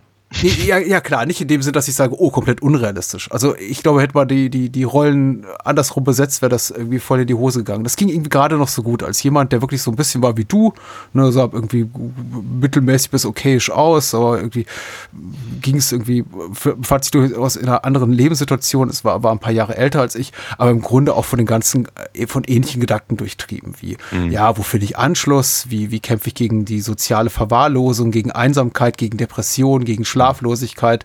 Was soll das alles um mich rum? Alles ist das Gleiche. Scheiß Starbucks, scheiß Ikea, scheiß alles. Irgendwie, wir sind doch alle irgendwie äh, Ratten in einem großen Rattenkäfig und so weiter und so fort. Also du hast diese ganzen zorniger junger Mann-Gedanken, die dich so umtreiben mhm. den ganzen Tag, nicht, nicht nicht ständig, manchmal landet man ja auch in einer Beziehung, die einem gut tut, aber, aber ähm, wie ich dann damals auch ab und zu, aber eben auch nicht immer.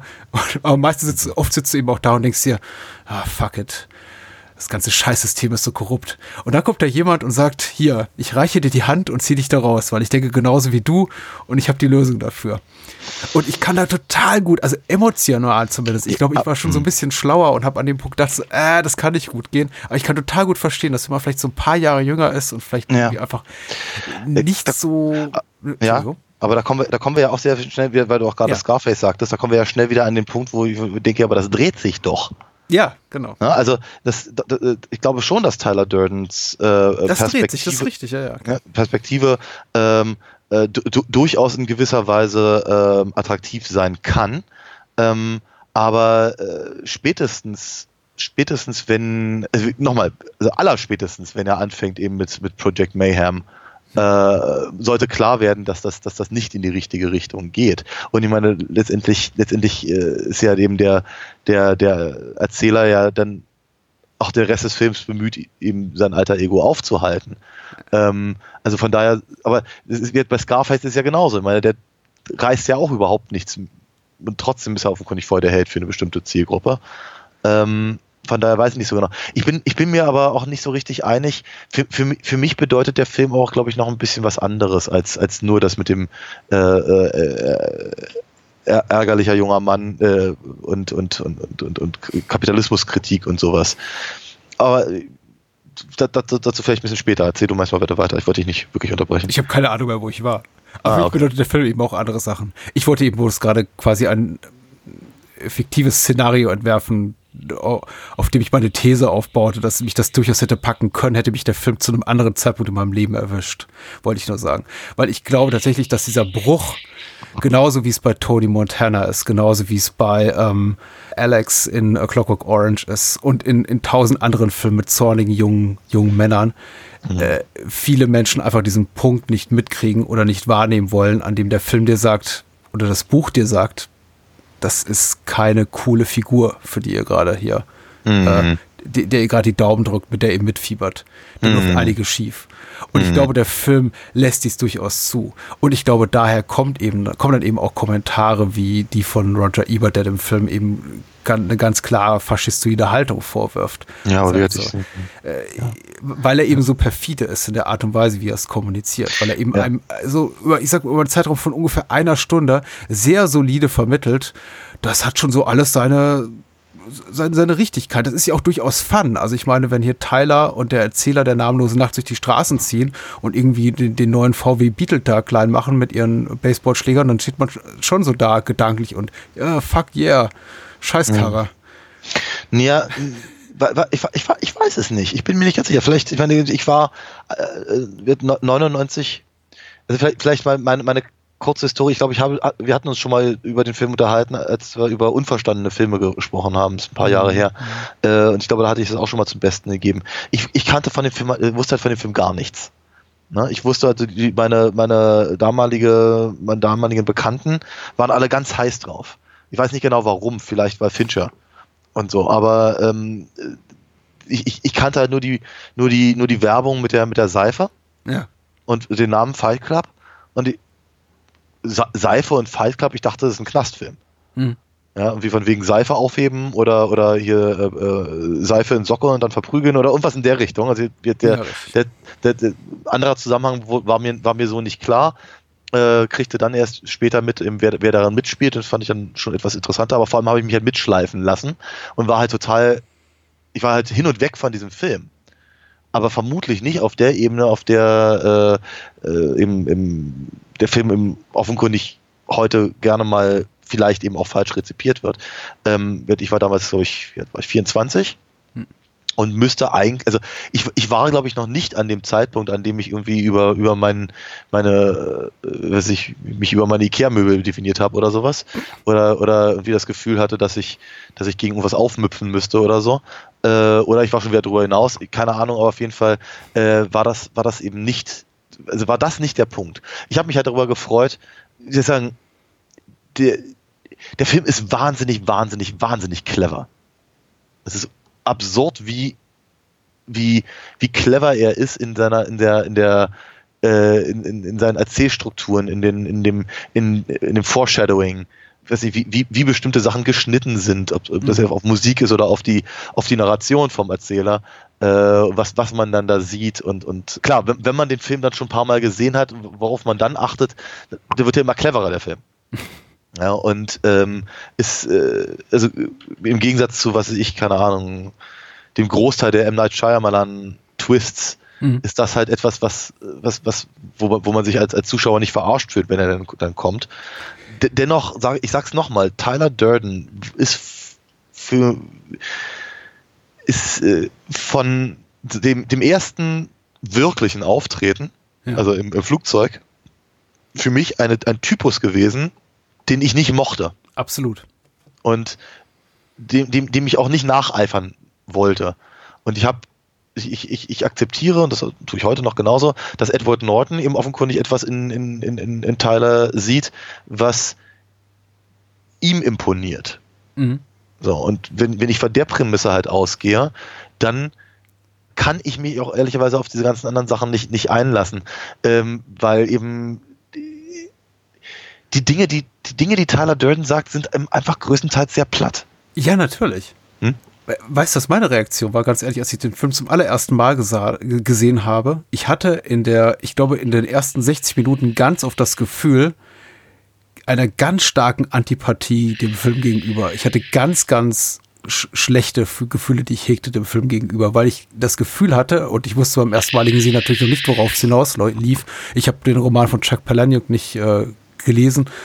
Der Film versucht, arbeitet sich sehr hart daran ab, Tyler Durden für mich attraktiv zu machen. Also als Person attraktiv, nicht irgendwie körperlich oder so, äh, sondern einfach als eine Figur zu etablieren, die ich cool zu finden habe. Und es gibt unglaublich viele Momente, in denen er eben Sachen tut, auch wenn er dann so mittels Flashback nochmal so charakterlich ein bisschen definiert wird, als äh, Restaurantkellner, der in Suppe pisst, als äh, äh, korrupter Filmvorführer, der, haha, wie lustig, was für ein geiler Edgelord, äh, hier ihr äh, Pimmel in Kinder, Kinderfilme reinschneidet. Und ähm, all diese Momente zeigt, in denen, ich glaube, vielleicht Menschen, die ein bisschen anders gepolt sind als ich, denken, cool hier, voll der, voll der, voll der antiautoritäre, Punk, der Punk, ja. ja, was für ein Punk, was für ein cool, was für eine coole Socke. Fuck Martha Stewart, genau. Also all diese Momente, in denen vielleicht der eine oder andere sagt, ja, cool, gut, gut, guter Typ. Da saß ich davor und dachte, nee, das ist eigentlich, nee, das ist, du, du bist, du bist saumäßig unsympathisch. Alles, was du Ja. tust, ist, ist, ist schlimm. Du bist ein Ja. ganz schlimmer Mensch. Und ich meine Ja. nicht, dass ich diese Gefühle nicht teile. Deswegen war das auch ein fiktives Konstrukt, was ich gerade auf die Beine stellte mit, ja, das kann man so sehen. Das war ich nicht. Aber äh, natürlich gab es auch diese Momente, in denen ich dachte, ja, genau, wenn sie den Beatle eben äh, zerschlagen mit Baseballschlägern, äh, mit mir schon dachte, ja, gut, kann man mal machen, ne? Ja, aber es ist, aber es ist, aber es ist pubertär.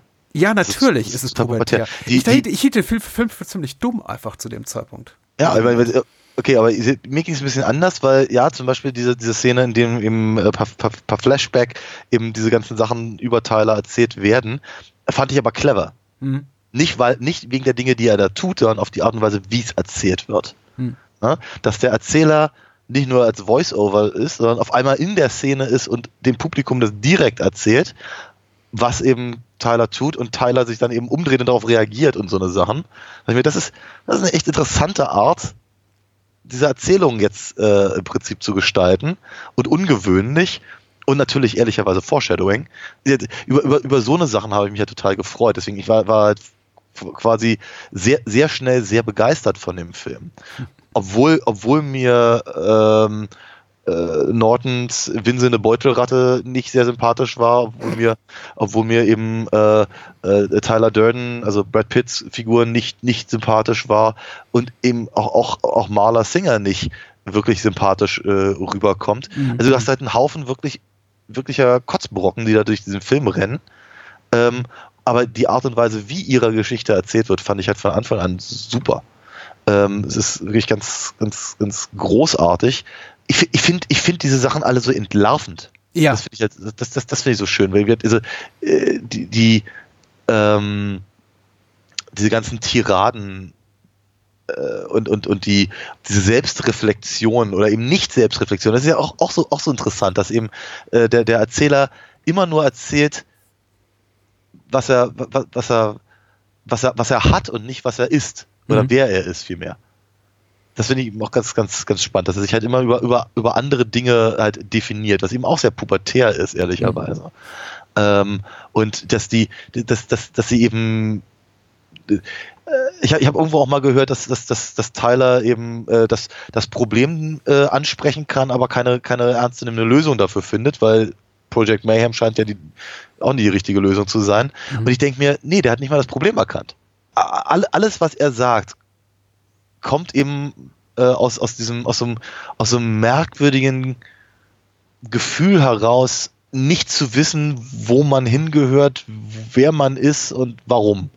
Alles, was Und- Edward Norton sagt als Erzähler oder als das, was, was Tyler Durden sagt? Eigentlich beides. Ja. Eig- sind ja eine und dieselbe Person. Achtung, großer Twist. Oh, Ja, ja. Spoiler. Äh, eig- eig- eigentlich, eigentlich ja, nur dass, dass halt, dass halt dem, was, also, was, was Tyler sagt, mehr Aufmerksamkeit beibemessen wird. Ähm, weil, weil Tyler eben auch sofort immer mit einer, mit einer Erklärung kommt.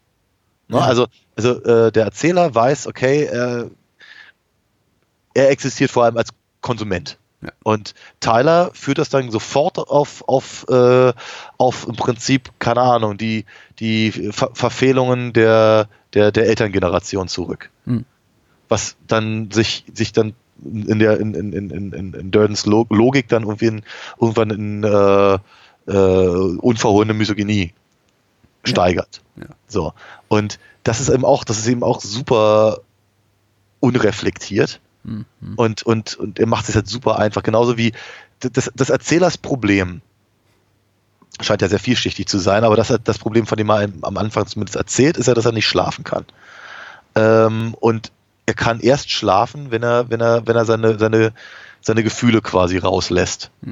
Aber er kann seine Gefühle nur dann rauslassen, wenn er, wenn er, wenn er äh, sich halt in diese, in diese äh, Beratungsgruppen, Selbst- Selbsthilfegruppen ja. ähm, ähm, halt einschleicht. Was ich übrigens interessant finde, ist, dass das, dass, äh, das, das geht ja nicht ums Reden, es geht ja auch nicht ums Umarmen oder irgendwie in der Gruppe sein, sondern es geht ums Weinen. Ja. Etwas, etwas, etwas, was dann im späteren Verlauf des Films nie wieder erwähnt wird. Interessanterweise. Und, Aber und er kann nur er selbst sein, ganz, ganz wichtig in dieser Scheinwelt, in der Scheinwelt, die er sich selber Ja. äh, erschafft. Auch da ist eigentlich der Film schon ab drei, Minute drei ganz ehrlich und sagt, okay, das ist, dem Ja. ist nicht zu trauen. Ja, natürlich. Äh, wenn, wenn, natürlich. Wenn, wenn, wenn, wenn er nicht er, wenn er nicht der ist, der er wirklich ist, dann kann er loslassen im. Prinzip. Ja, oder er selbst sein, wer auch, was auch immer. Ähm, genau, und aber, aber genau das ist ja etwas, was Tyler äh, für, für, für sehr minderwertig hält. Ne, Gefühle zeigen, ähm, äh, vielleicht, vielleicht eben auch eine das, was, das, was er vermutlich als weibliche Seite oder so bezeichnen würde Ja, ja. äh, äh, äh, äh, zeigen. Und seine, seine Lösung ist, sich gegenseitig in die Fresse zu hauen. Mhm. Wiederum, das ist nicht sehr erwachsen und es löst ja auch nichts. Es löst halt vielleicht, keine Ahnung, Hormone, Endorphine, Mhm. irgendwelche, irgendwelche ähm, anderen körper, körperlichen Reaktionen aus. Ähm, und offen, also ich meine, auch das wird ja nie wieder gesagt, also ob, ob, ob, äh, ob der Erzähler besser schlafen kann, weil er sich geprügelt hat, Ja. find, das wird, wird, so, wird so nicht erwähnt, nicht mehr. Es hat dann irgendwann kein, keine Bedeutung mehr. Ähm, aber wie gesagt, also praktisch, aber diese, dieser, dieser, dieser von Durden angebotene Lösungsansatz ist doch genauso verlogen, wie sich eben in Selbsthilfegruppen zu schleichen und zu behaupten, ähm, Ja, man, man hätte Hodenkrebs. Ja, es ist ja auch nur eine Variation davon, dessen, dessen was äh, Edward Nortons Figur seit Minute 1, ab Minute 1 des Films tut. Oder sagen wir Ja. mal nach dem Prolog, in dem er eben eine Knarre im, im Mund hat. Insofern ist der Film da auch sehr konsequent und äh, für, für mich, also wenn man ihn zum zweiten Mal schaut, eigentlich gar nicht mehr Mist zu verstehen. Aber Ja. offenbar schaffen es einige dennoch. Aber ich meine, um die soll es jetzt auch nicht gehen. Ich möchte jetzt auch nicht den ganzen Abend drauf rumreiten, wie man den Nein. Film eben äh, fa falsch deuten kann. Und genauso wenig möchte ich sagen, dass es nur eine vernünftige Lesart gibt.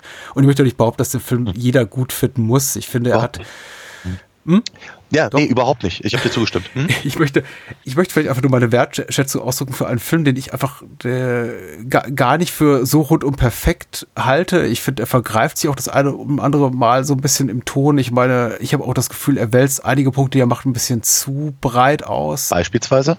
Äh, beispielsweise diese ganze äh, äh, guck mal, wie verlogen unsere Gesellschaft ist und äh, fuck die Establishment-Schiene, die der Film eben fährt. Er, er, ich glaube, er gefällt sich sehr gut darin, beziehungsweise die Drehbuchautoren äh, sehr viel coole One-Liner oder lustige Szenarien da reinzubringen, die sie dann halt äh, parodieren können, wie zum Beispiel die ganze Sache mit den äh, Rettungskarten an Bord von Passagierflugzeugen, die sie dann eben am Ende nochmal aufgreifen können. Ja. Oder äh, bei diesen ganzen Pranks, die äh, dann die Space Monkeys, also im Auftrag von Tyler Durden dann veranstalten, wie düngt euren Rasen mit Motoröl und äh, äh, wir zerstören irgendwie Videokassetten in Videostores mit Magneten. Magneten. Auch, auch so Momente, in denen ich mich fragte, ja, wieso? Okay, das ist, für was ist das eigentlich eine Lösung? Also, klar, Das ich weiß, zu dem Zeitpunkt ist der Film schon an dem Punkt, an dem wir auch als Zuschauer offensichtlich sein sollte, dass der Film überhaupt keine Lösung oder die Protagonisten keine Lösung für irgendwas haben. Äh, dennoch habe ich das Gefühl, sie, sie, sie spielen solche Szenen eher für einen guten Gag aus, als dass, es da, als dass sie damit irgendwie noch, noch einen guten Punkt machen können. Na, ich sehe es ein bisschen anders. Ich glaube, ich glaube, dass der, der, der Punkt, äh, spätestens das, was du gerade erzählt hattest, dann sich, sich etwas verlagert hat. Aber ähm, ich glaube, dass zumindest am Anfang die Sachen, wenn sie für einen guten Gag gemacht werden, äh, eben dieser, dieser Agenda praktisch folgen, eben zu zeigen, zumindest, dass eben der Erzähler von Tylers äh, Standpunkten ähm, äh, überzeugt wird. Ja. Weil er, er, findet ihn ja toll. Er findet ihn überzeugend. Er find, möchte dem gerne nacheifern, möchte mit ihm befreundet sein und rumhängen und sich eben auch prügeln. Und, und, und äh, später bei, bei, bei Project Mayhem, ähm, da gebe ich dir recht, das ist, das ist, ähm, da, das, da, da sollte das halt alles klar sein.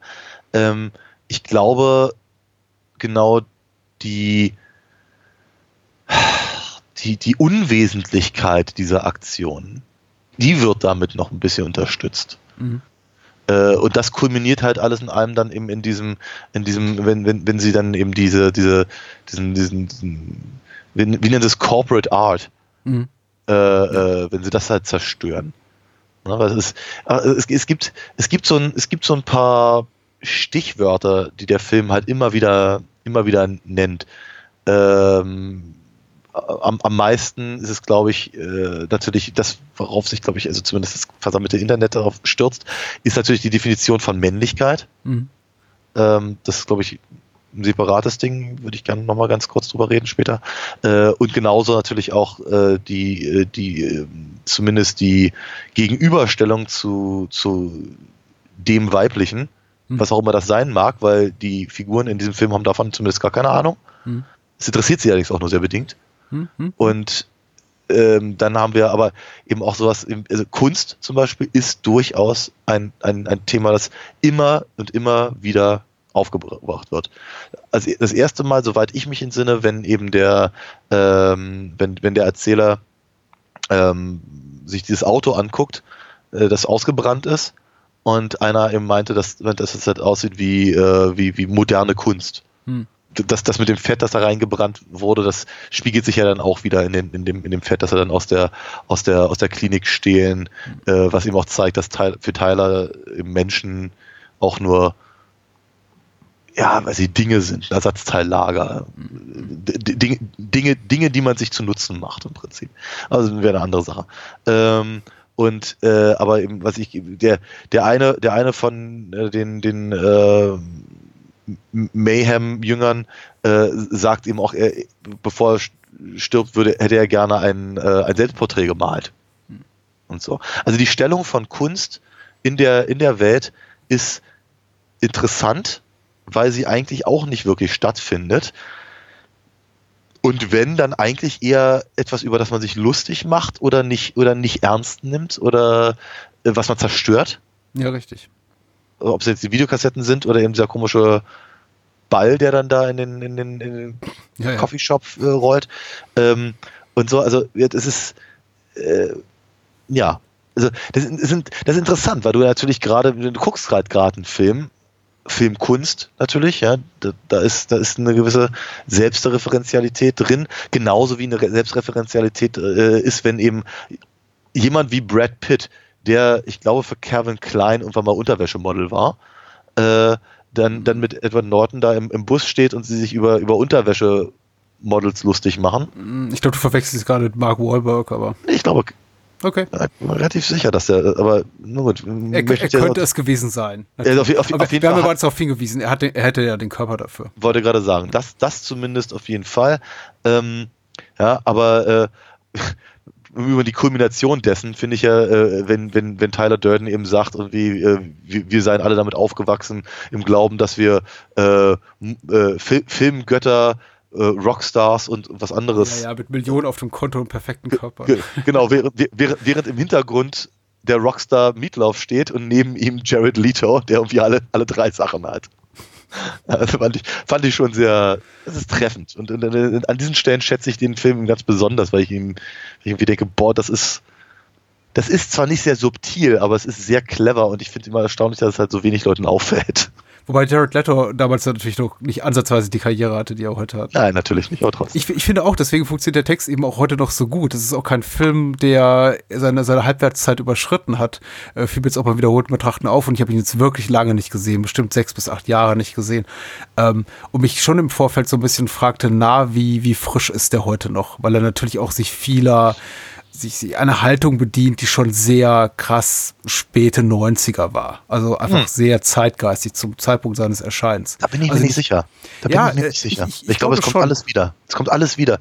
Wenn ich, es wird, wird, no- nochmal, es, wird, es, es mag meine persönliche Wahrnehmung sein, aber ähm, gerade gerade wenn ich irgendwie mich auf YouTube rumtreibe und der Algorithmus mir wieder irgendwelche Dinge vorschlägt, bin ich immer erschrocken darüber, äh, dass eben zum Beispiel Snowflake mittlerweile eine Beleidigung ist. Ja, natürlich. Die basiert natürlich ganz direkt auf, auf, auf äh, Durdens Ansprache. Die ist nicht nur mittlerweile, das war schon immer eine Beleidigung. Naja, ich glaube, ich glaube, in den letzten drei, vier Jahren hat das auf jeden Fall echt sich stark potenziert. Ja, ja, klar.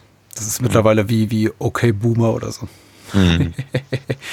Hättest du mich ausreden lassen, hätte ich, glaube ich, genau denselben Punkt gemacht. Ich war erstaunlich, darüber- erstaunt darüber, wie zeitgemäß das Ganze wirklich, weil wir bewegen uns hier in einer Welt, in der das Internet keine nennenswerte Rolle spielte und in der Welt von den beiden Protagonisten hier oder drei Protagonisten schon gar nicht. Es wird ständig darauf rekapituliert, dass, dass das Fernsehen verblödet und die Medien verblöden und das Internet wird natürlich nie erwähnt, aber so ist das eben irgendwie in dieser Umbruchzeit.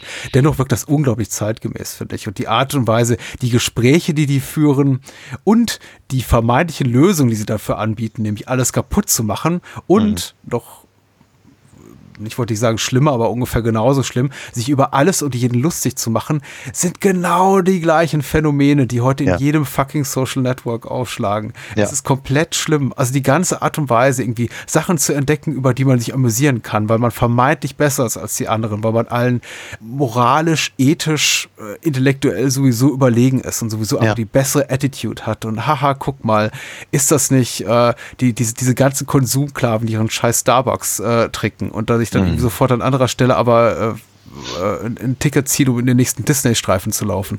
Das ist eben alles so diese, die, genau die Haltung, die dir in den, in, überall online mittlerweile begegnet. Klar. Dieses, diese, diese, diese Fassade vor sich hertragen. Ich bin euch überlegen, ich bin woke, ich habe den kompletten Durchblick und dann hintenrum einfach genau das Gleiche zu tun wie die, wie die lahme Elterngeneration. Nämlich Ja, äh, äh, Lösungen darin zu finden, äh, darin sich, sich, sich zu verschließen vor, vor offensichtlichen Realitäten, vor Mhm. einem konstruktiven Diskurs Ja. äh, und das, das, die Lösung eher zu suchen, ja, in der Isolation, in der Stärkung der eigenen Rolle, äh, sich irgendwie ganz oben an die Nahrungskette zu setzen und äh, mit möglichst mit, mit, mit Gewalt seine eigenen Standpunkte durchzudrücken. Natürlich. Das, ist, das kommt nie aus der Mode. Vermu ja, vermutlich nicht. Und der, und der Erzähler ist natürlich der, der, der allerbeste genau in diesem, in diesem Ding, weil er zieht sich halt ne, mehr oder weniger in sich selbst zurück, er zieht aber alle anderen mit.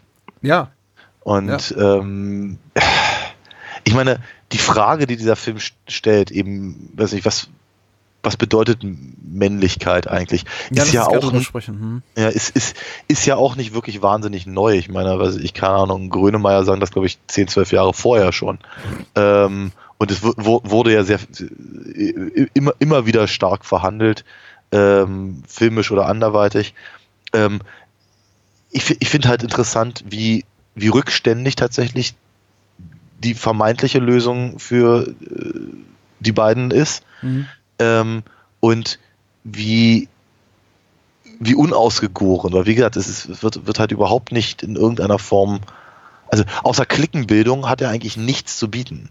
Nein, überhaupt nicht. Und was ich hier wirklich seltsam finde, ist, dass, dass, dass die anderen Lösungen, die sich, die der Film ja auch durchaus anbietet, ob das jetzt eben über äh, diese Selbsthilfegruppe, Gruppen äh, ist, oder ob das über äh, and- andere Freundschaften, wie eben zum Beispiel mit, mit, mit, mit Meatloafs Figur, Mhm. ähm, ähm, äh, funktioniert, oder eben über, über die Beziehung mit, mit Marla, das, das wird eben ehrlicherweise gar nicht, gar nicht richtig in Betracht gezogen. Warum auch?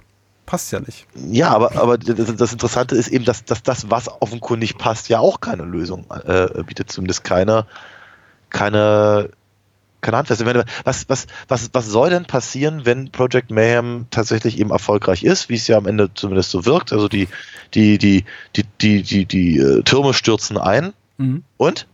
Ja. Was jetzt? Ja, der Finanzdistrikt Distrikt ist zerstört und damit hat sich eigentlich gar nichts geändert. Nee, überhaupt Absolut nicht. richtig. Ja. Ja. aber das ist eben auch, ja klar, das ist aber eben auch der, der erzählerische Holzhammer, dessen sich der Film, glaube ich, am Ende bedienen muss, um einfach diesen Wow-Effekt zu haben, damit auch der letzte blöde Honk, der den Film guckt, denkt, ah, okay, nee, so, das, das irgendwie was, was, was, was schiefgelaufen. Nee, natürlich, der Film bietet überhaupt keine Lösung an. Das ist, der Film verkehrt ja auch ständig, äh, kehrt ja auch seine eigene Haltung um. Es geht ja, Ja. zu Beginn noch darum, wenn, wenn äh, der Erzähler, also Norton, auf, auf Tyler Durden trifft, um, um so eine Art Empowerment. Also ich komme aus der Situation raus, genau wie in der Selbsthilfegruppe, indem ich drüber rede, indem ich meine eigene Situation mich persönlich stärke und irgendwie mir, mir auch gewahr werde, meine, mir, mein, mein, mein eigenes Problem gegenüber und meine eigenen Defizite erkenne und vielleicht auch Wege daraus finde. Und dasselbe ist einfach übertragen, kann man übertragen, diese Prügelszene, dem eben gesagt wird, ja, es tut mal gut, irgendwie rauszulassen und irgendwas Unkonventionelles tun und irgendwie aus der Masse rauszuragen. Na, Und ich dann glaub- verfällt der Film ganz schnell in so eine Haltung mit, ja, du musst dich unterordnen. Ja. Dann kommen die Space Monkeys und am Ende ist einfach nur eine gleichgeschaltete Gruppe, Hm. in der Menschen zu vermeintlich sinnvollen Dingen finden, die natürlich komplett sinnbefreit sind, indem Ja. sie einfach so sind wie alle anderen und überhaupt keine Individualität mehr besitzen. Ja, also im Prinzip genau dasselbe, was, was vor, vorher angekreidet würde, wurde. Aber, Ja, äh, natürlich. Aber interessant ist, finde ich, also für mich ist eben der Weg dahin, äh, eben über die Definition von, von, von Männlichkeit oder zumindest die, ähm, die, das Fehlen derselben. Mhm. Ähm, weil ich, ich, ich denke, wa warum, warum Edward Nortons Figur loslassen kann in der Selbsthilfegruppe für, für, für, für, äh, für Leute mit Hodenkrebs, Mhm. ähm, ist, weil er sich männlicher fühlt als die anderen. Weil er hat seine Mhm. Eier noch. Ne? Und, und, und, und, und äh, Meatloafs Figur äh, hat, hat, eben nicht nur keine Eier mehr, sondern auch noch Brüste. Ja. Und das interessanterweise, weil er sich komplett darüber bewusst ist, wie er es ja auch erzählt, weil er eben einem, einem, einem sehr, sehr männlichen Ideal nacheifern wollte. Er hat ja Steroide genommen und was nicht alles, um halt, um halt so, ein- so, so, so, ein- so ein Hulk von einem Mann zu werden. Und hat ihm sich dramatisch ins Gegenteil äh, gekehrt. Mhm. Äh, und Edward Norton fühlt sich da an der Stelle, wie du ganz richtig gerade gesagt hast, besser. Und ähm, später äh, fühlt er sich eben besser als eben die, die äh, Vertreter einer, einer anderen Definition von Männlichkeit, nämlich der Schlipsträger, der, der Chefs im, im, im Büro. Mhm. Die, die, die, die Starbucks-Trinker und, und, und äh, Faxmaschinenbediener. Äh, ne, er sagt selber, ähm, äh, er, er, er, trägt halt mittlerweile schon gar kein, mhm. keine Krawatte mehr und so. Und also im Prinzip ist er die ganze Zeit auf der Suche, nicht, nicht nur nach, nach, nach sich selbst, nach, seinem eigenen, nach seiner eigenen Individualität, die er nicht mal dadurch findet, dass er eine, ein, ein, ein, ein, eine, eine neue Individualität quasi schafft, mhm. sondern eben praktisch auch über, über das, was ihn nicht nur gesellschaftlich definiert, sondern eben in seinen eigenen Gendernormen. Ja. Ist ein guter Punkt, war mir jetzt gar nicht so präsent, weil tatsächlich ja die einzige Krebsgruppe oder Selbsthilfegruppe, in der er sich befindet, die tatsächlich so eine spezifisch männliche Form der, äh, möchte ich mal sagen, Erkrankung zum, zum Leitthema hat, diejenige ist, in der eben Meatloaf trifft, aber er eben auch gezeigt wird, wie er noch andere Selbsthilfegruppen über, absolut, mit, mit absolut, Alkoholikern und irgendwie ja. Leuten, die Hirntumore haben und sowieso. Klar, aber, aber es ist die, aber es ist die, es ist die erste, mhm und damit die wichtige, die, die den Stein ins Rollen bringt. Und es ist natürlich die Gruppe, von der wir am meisten mitbekommen. Einen anderen sitzt da nun mal ganz kurz drin. Mit, mit Ausnahme der Szene, wenn eben hier Chloe, die äh, sehr abgemagert ist, eben erzählt, dass sie, dass sie gerne nochmal Sex hätte, bevor sie stirbt. Ja, ja, ja. Was dann interessanterweise eben auch kein Mann ist, der das da erzählt. Er selbst äußert sich sehr, sehr abfällig über, über, über die Frau. Die, einz einzige Frau neben ähm, ähm, Helena Bonham Carter, die eine Sprechrolle hat, wenn ich mich nicht irre. Ich glaube auch, ja. Und er fühlt sich ja geradezu angewidert von der, von der, von der Vorstellung und das ist eben sehr, ein sehr unangenehmer, bedrückender Moment, wenn sie, wenn sie davon, davon erzählt. Ähm, und ich glaube, da fühlt er sich dann auch wieder irgendeiner Form in seiner Männlichkeit bestärkt, weil er eben genau diesen, diese, diese Emotionalität für, für in gewisser Weise unangebracht hält. Genau wie er überhaupt diesen Aspekt der romantischen Liebe in seinem Leben oder sei es vielleicht auch einfach nur äh, den Wunsch auf sexuelle, sexuelle Erfüllung über, überhaupt äh, für ihn überhaupt keine Rolle zu spielen scheint, was ungewöhnlich ist für einen Film, der äh, als eines seiner Kernthemen eben ja Bilder von Männlichkeit äh, hat. Mhm. Und das trotzdem in dem Film überhaupt keine Rolle zu spielen scheint, trotzdem er vermeintlich so viel ja, explizite Tatsachen zu bieten hat. Wir haben ja irgendwie mhm. diese, diese, diese, diese auch sehr, sehr, sehr toll getrickste irgendwie äh, Sexszene zwischen Durden und äh, äh, Mahler. Mhm. Äh, wir haben irgendwie die ganze ganzen Abschnitt des Films, in dem wir, der eben über 10, 15 Minuten nur von, von Stöhnen auf der Tonspur, in denen Edward Norton unten in der Küche sitzt und sagt, meine Güte, und hören die jemals auf.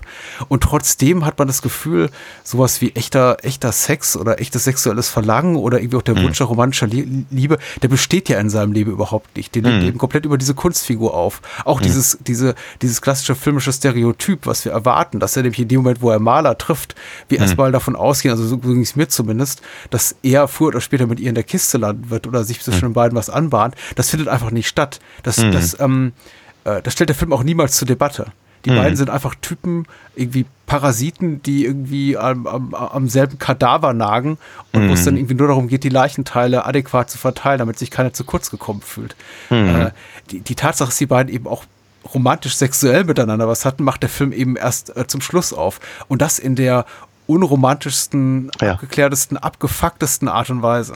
Ja. Insofern auch ganz interessant, dieses, dieses ganze Fass in der Form aufzumachen, ohne jemals dem Ganzen so einen realen, möchte ich sagen, weiblichen Gegenpol in seiner Film, in seiner Erzählung entgegenzustellen.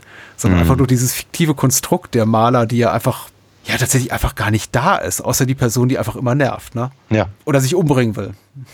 Ja. Ähm, was ich dahingehend aber ganz interessant finde, ist die Szene, wenn, ähm, wenn Lou, hm. der, der, der, der Barbesitzer, dann in den, in den Fight Club unten, unten kommt, äh, wie, wie, wie das gelöst wird. Hm. Hat mich damals im Kino, wie jetzt auch bei der, bei der neuen äh, Sichtung, äh, erstaunt. Hm. Weil da stehen, da stehen, keine Ahnung, 50 gewaltbereite Männer, die, deren Hobby es ist, sich gegenseitig zu verprügeln. Und dann kommen halt da diese zwei etwas, etwas dicklichen naja, nehmen wir es mal Mafiosi äh, äh, an. Okay, einer hat eine Knarre, das ist schon durchaus eine etwas andere Nummer, aber äh, der, der macht damit ja nicht wirklich was. Und die Art und Weise, wie, wie, wie Durden dann Lou davon überzeugt, dass sie halt diesen, diesen Club weiter betreiben äh, können, ist nicht das, was ich erwartet habe. Er haut ihm nicht die Scheiße raus, sondern er, er, er, er er erschreckt ihn im Prinzip, er widert ihn an, er macht ihn, macht ihn, er berührt ihn unangenehm und steckt dabei se- selber eine ganze Menge ein und interessanterweise ist es genau das, also diese, diese Herangehensweise, die im Prinzip die, äh, die äh, ihm, ihm die Loyalität der, der umstehenden Fight Clubber äh, erst, erst so richtig zusichert, weil dann fängt es ja an mit, mit Project Mayhem. Finde ich eine interessante Lösung. Um, um das noch ein bisschen zu elaborieren, ich finde es halt interessant, weil er, er, er bettelt ihn ja an Mhm. während, während eben der, der, der Bodyguard ihn versucht wegzuziehen und, und, und, und Tyler halt über, über, über Lou's Gesicht blutet quasi. Alles in allem jetzt nicht, nicht dem, dem männlichen Ideal entsprechend, für das der Fight Club sonst so steht. Sch schl schlimmer, schlimmer noch, weil er lässt die Schwäche nicht nur, nur zu, sondern er nutzt sie aus. Ja, Also natürlich. er, nut, er nutzt sie, um sein eigenes Ziel zu, zu, zu äh, Was ja verfolgen. Nortons Erzählerfigur dann später auch variiert gegenüber seinem Chef. Ja, Ja. ja, ja, Im Prinzip ja.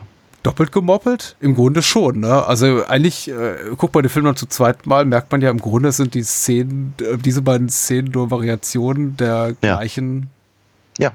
Attitüde. Im Prinzip, ja, im, Prinzip, im Prinzip ja. Nur, klar, beim, beim ersten Mal gucken denkt man, oh, ah, Edward Nortons Figur hat was gelernt Mhm, mhm. von Tyler, der ihm äh, der, der, als, als, Mentor quasi für ihn, für ihn da irgendwie äh, au- auf, auftaucht. Ähm, beim zweiten Mal gucken, klar, sieht man halt natürlich, ah, das ist, das ist, das hat, das hat Methode. Ja, klar. Ja, und, ähm, und trotzdem wirkt es ganz anders. Das mag halt natürlich einfach anders an den Nein, Star-Personen. es wird ganz anders, Das- klar. ja, klar. Es ist, äh, bei, bei, beim ersten Mal ist der Gedanke, ähm, oh, das klappt aber ganz gut dafür, dass er das noch nie geübt hat. Sein Plan geht aber erstaunlich geschmeidig auf. Ja. Und beim zweiten Sehen denkt man, ah, okay, das ist, das ist eine Masche, die macht er gerade nicht zum ersten Mal. Ja. Ist klar.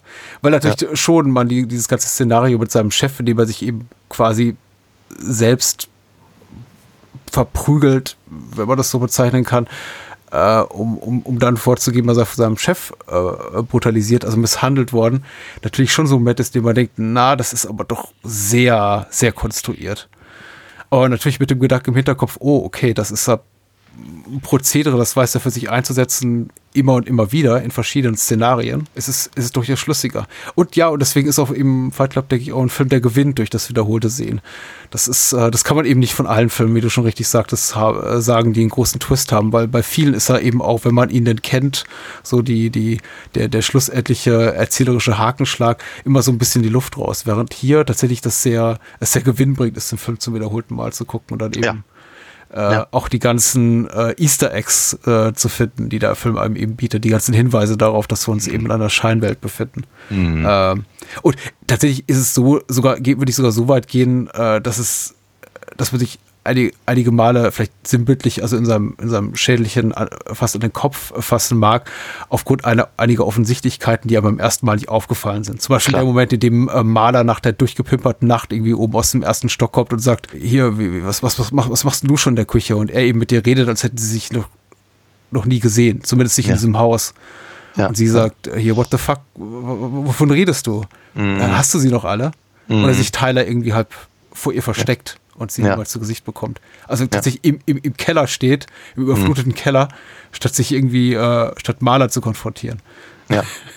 Ja. Aber gut, Ja. nett gemacht, wir gehen dem eben trotzdem auf den Leim. Und das ist eben auch die, die, die erzählerische Kunst eines Finchers oder eines, seines Autors, da Jim Uhls, dass es eben so gut funktioniert. Nee, auf jeden Fall. Also ich, glaube, ich glaube, den Film jetzt, was ich acht, achtmal, neunmal gesehen oder so, also relativ, relativ häufig. Ähm, und zu, zumindest entweder ich entdecke immer wieder neue Sachen oder genau wie du gerade gesagt hast, so Dinge, die ich hätte, eigentlich hätte vorher schon entdecken müssen, meiner Meinung nach. Oder ich freue mich einfach, Sachen wieder zu entdecken und oder eben diesmal sind mir etwas so viele Sachen in Erinnerung geblieben, bei denen ich dachte, wie, das ist so, das ist so clever. Das ist so wahnsinnig clever, dass halt im Prinzip so, so, so deutlich in den Vordergrund schon zu stellen, aber gleichzeitig die Erzählung so zu halten, dass man, dass, dass, dass man, wir zumindest beim ersten Mal gucken, da einfach nicht hätte drauf kommen können. Mhm. Das ist schon, schon, schon, schon wirklich ganz, ganz faszinierend. Ansonsten äh, einfach nur nochmal, glaube ich, äh, betont, ich finde es wirklich seltsam. Nochmal, ich, ich, ich möchte jedem seine, seine persönliche Interpretation äh, äh, lassen, aber ich finde eben sowas wie, wie, was Ibert gesagt hat, finde ich wirklich seltsam. Ähm, aber mal, da, darüber haben wir schon ein paar Mal gesprochen, dass eben, ja, Starship Troopers eben offenkundig auch nicht jeder versteht. Ähm, und so, weil ich finde, ich finde, dass der Film eben eigentlich nicht, nicht sehr subtil ist in der, in der Position, die er bezieht. Und eigentlich schon ziemlich klar sein sollte, dass eben Tyler erzählt einen Haufen Müll, ja. hat eigentlich keine Ahnung von nichts, trifft, äh, kommt, kommt zu falschen Schlüssen, ja. trifft die falschen Entscheidungen, hat keine Lösungen parat und wie zum Beispiel im Fall des, der, der, der, der, der Säure und dem, und dem, äh, dem Essig, mhm. liegt er einfach mal komplett falsch. Es stimmt einfach nicht, was er da erzählt. Ja, äh, und, und äh, aber es wird halt vermittelt, als ob. Und wenn man, wenn man, wenn man sich darauf einlassen will und den das, das, das Hirn weitestgehend ja, abschaltet, natürlich. dann. Das ist ja äh, der Punkt. Tyler ja. Durden ist der ultimative Influencer des Jahres 99. Das ist genauso wie die, wie die, wie die Leute mit 100.000 oder eine Million Followern, die irgendeinen Scheißdreck raushauen und bevor irgendjemand sich die Frage stellt, ja, stimmt das überhaupt, was der oder die da sagt, wird ja. erstmal gesagt, ja, like und drunter kommentiert mit, ja, gibt's ihn alle, gibt's ihn allen. Und wenn dann irgendwie so eine, so ein Partypuppe ankommt und sagt, äh, Leute, hier euer, äh, weiß ich, Fashion-Influencer hat keine Ahnung von mhm. äh, Kernphysik, heißt es dann, was? Wie kannst du es wagen? Und ähnlich ist es eben bei Tyler Durden. Ja klar, menschliches Fett aus äh, äh Fettabsaugung gibt, ergibt die beste Seife. Natürlich. Hinterfragen wir doch nicht.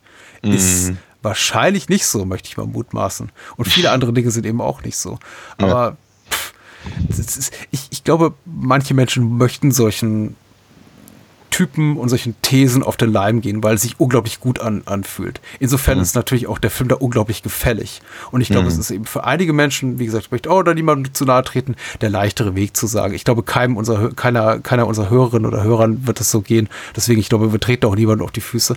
Aber es, es mag vielleicht auch jüngere Menschen oder weniger, weniger kritische Menschen da draußen geben, die sagen, ja, das, das hört sich für mich gut an, warum nicht? Ist gekauft. V vielleicht auch, ähm, weil eben sich, das, ich glaube, das war in den 90ern, Ende, Ende der 90er schon, schon ja sehr, äh, sehr ähnlich. Ansonsten hätte nicht das Buch äh, diesen, den, den Erfolg gehabt, deswegen hätte der Film nicht den Erfolg gehabt, also mhm. den, oder zumindest den bleibenden Eindruck hinterlassen, ähm, dass eben äh, bestimmte, bestimmte Fragestellungen an den Platz in der Gesellschaft und in der, was, die, was das eigene Rollenverständnis angeht und, mhm.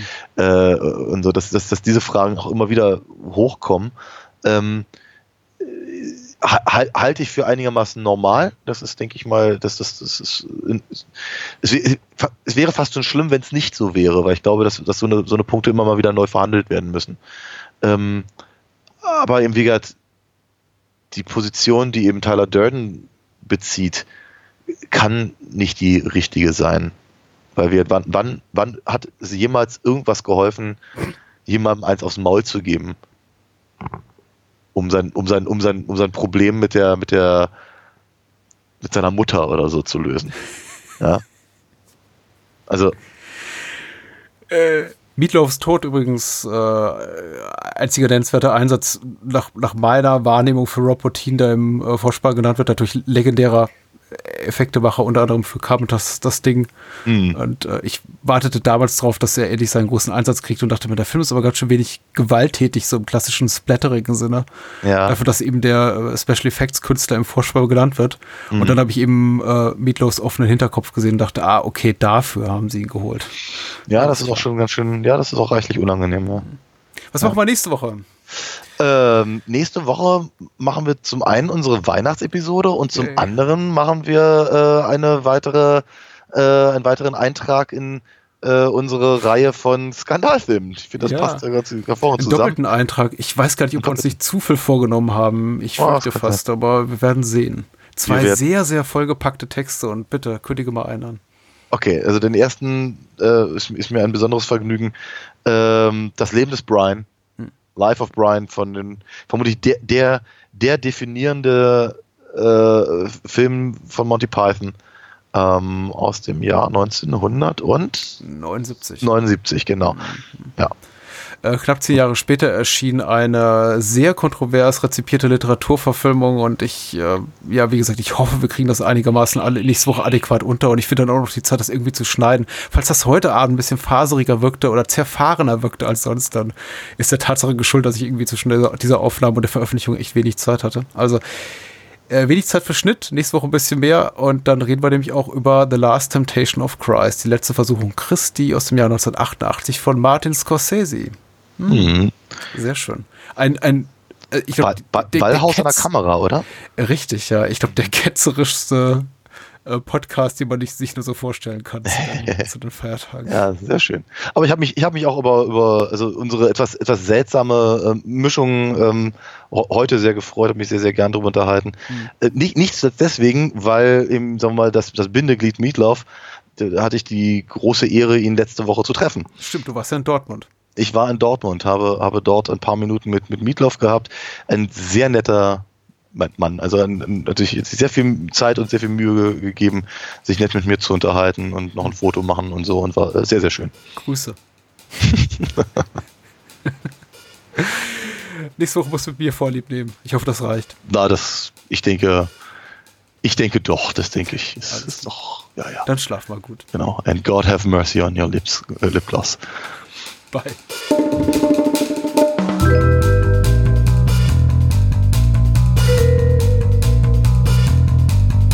Das war's. Mehr Bahnhofskino und die Bahnhofskino Extended Edition gibt es bei iTunes, Spotify und überall, wo es gute Podcasts gibt. Kennt ihr bereits Daniels Comics? Auf alinafox.de erfahrt ihr alles rund um seine legendäre Meisterdiebin und ihre Abenteuer. Und denkt bitte daran, eure Unterstützung durch eine Patreon-Patenschaft oder PayPal-Spende sichert diesem Podcast das Überleben. Unter bahnhofskino.com findet ihr alle Möglichkeiten, uns unter die Arme zu greifen. Vielen Dank fürs Zuhören und adios.